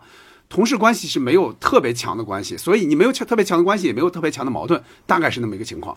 后来呢，就是我在我现在，我就现在不是相当于自由职业嘛，在这之前是在一个金融公司，这个的话呢，相对业务部门肯定是关系相对复杂的，这是肯定的。但我们是在非业务部门，呃，所以我也感觉不太出来，就是到底有多么多么强的竞争，可能听说过一点，但是反正到不了我们这个部门来。呃，所以我算是没有太遇到过，也我也不爱打听这个，说实话。而且我的上进心，说实话，我在那些年的啊，那些年的职职业生涯里，我的上进心其实并不强。呃，再就是这个金融公司这一块，我也竞争过一个职务，但也不是什么中层，就是我们部门的那么一个小中心那么一个一个职务，但是也没竞争上，呃，可能也准备的也也不太那个充分吧。然后竞争半天，最后那个职务又取消了，就是我们俩等于谁也没当上。嗯，也许当年会听说过一点儿，但是后来就是到，反正我好几年不在职场了嘛，所以也就忘了。我个人是非常非常讨厌后悔学这这类东西的。嗯嗯，就说你就是人人可能都，比方你愣学一点，或者你怎么着一点，它符合人性嘛？你有可能，呃，都能学一点，但是我觉得我做不出来，就那些事儿，包括送礼什么这些，我就觉得极其腻歪。谁我要发觉谁要是城府特别深，比如我打交道哈，就这个人城府很深，特别阴。或者是有什么话不不明说，正话反说，反话正说，我觉出这个人不真诚的话，我就要远离这个人。我不媚上，我从来不媚上，我也极其讨厌媚上的人，大概是这样的。行嘞，那我们就时间差不多了哈。对于我们今天聊到的背靠背、脸对脸这部电影，呃，各位有什么想说的？也欢迎给我们在各个平台上留言，嗯，或者说进我们的听友群，和更多的朋友和我们的主播大家一起聊哈，就加那个微信就行了，西四五条 FM，西四五条的全拼加 FM 就可以了。然后黄建新导演的片子，我们肯定还会继续聊哈，嗯，不出意外的话，下一步应该会是站直了别趴下，应该是这一部啊。如果有变化，就以到时候的变化为准。好了，就感谢收听本期西四五条，咱们下期再见，再见，拜拜，再见，再见，拜拜，拜拜。想逃离你布下的陷阱，却陷入了另一个困境。我没有决定输赢的勇气，也没有逃脱的幸运。我像是一颗棋，进退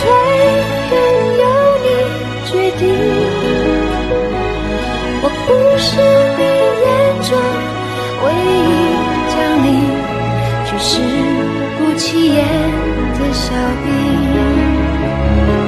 我像是一个棋子，来去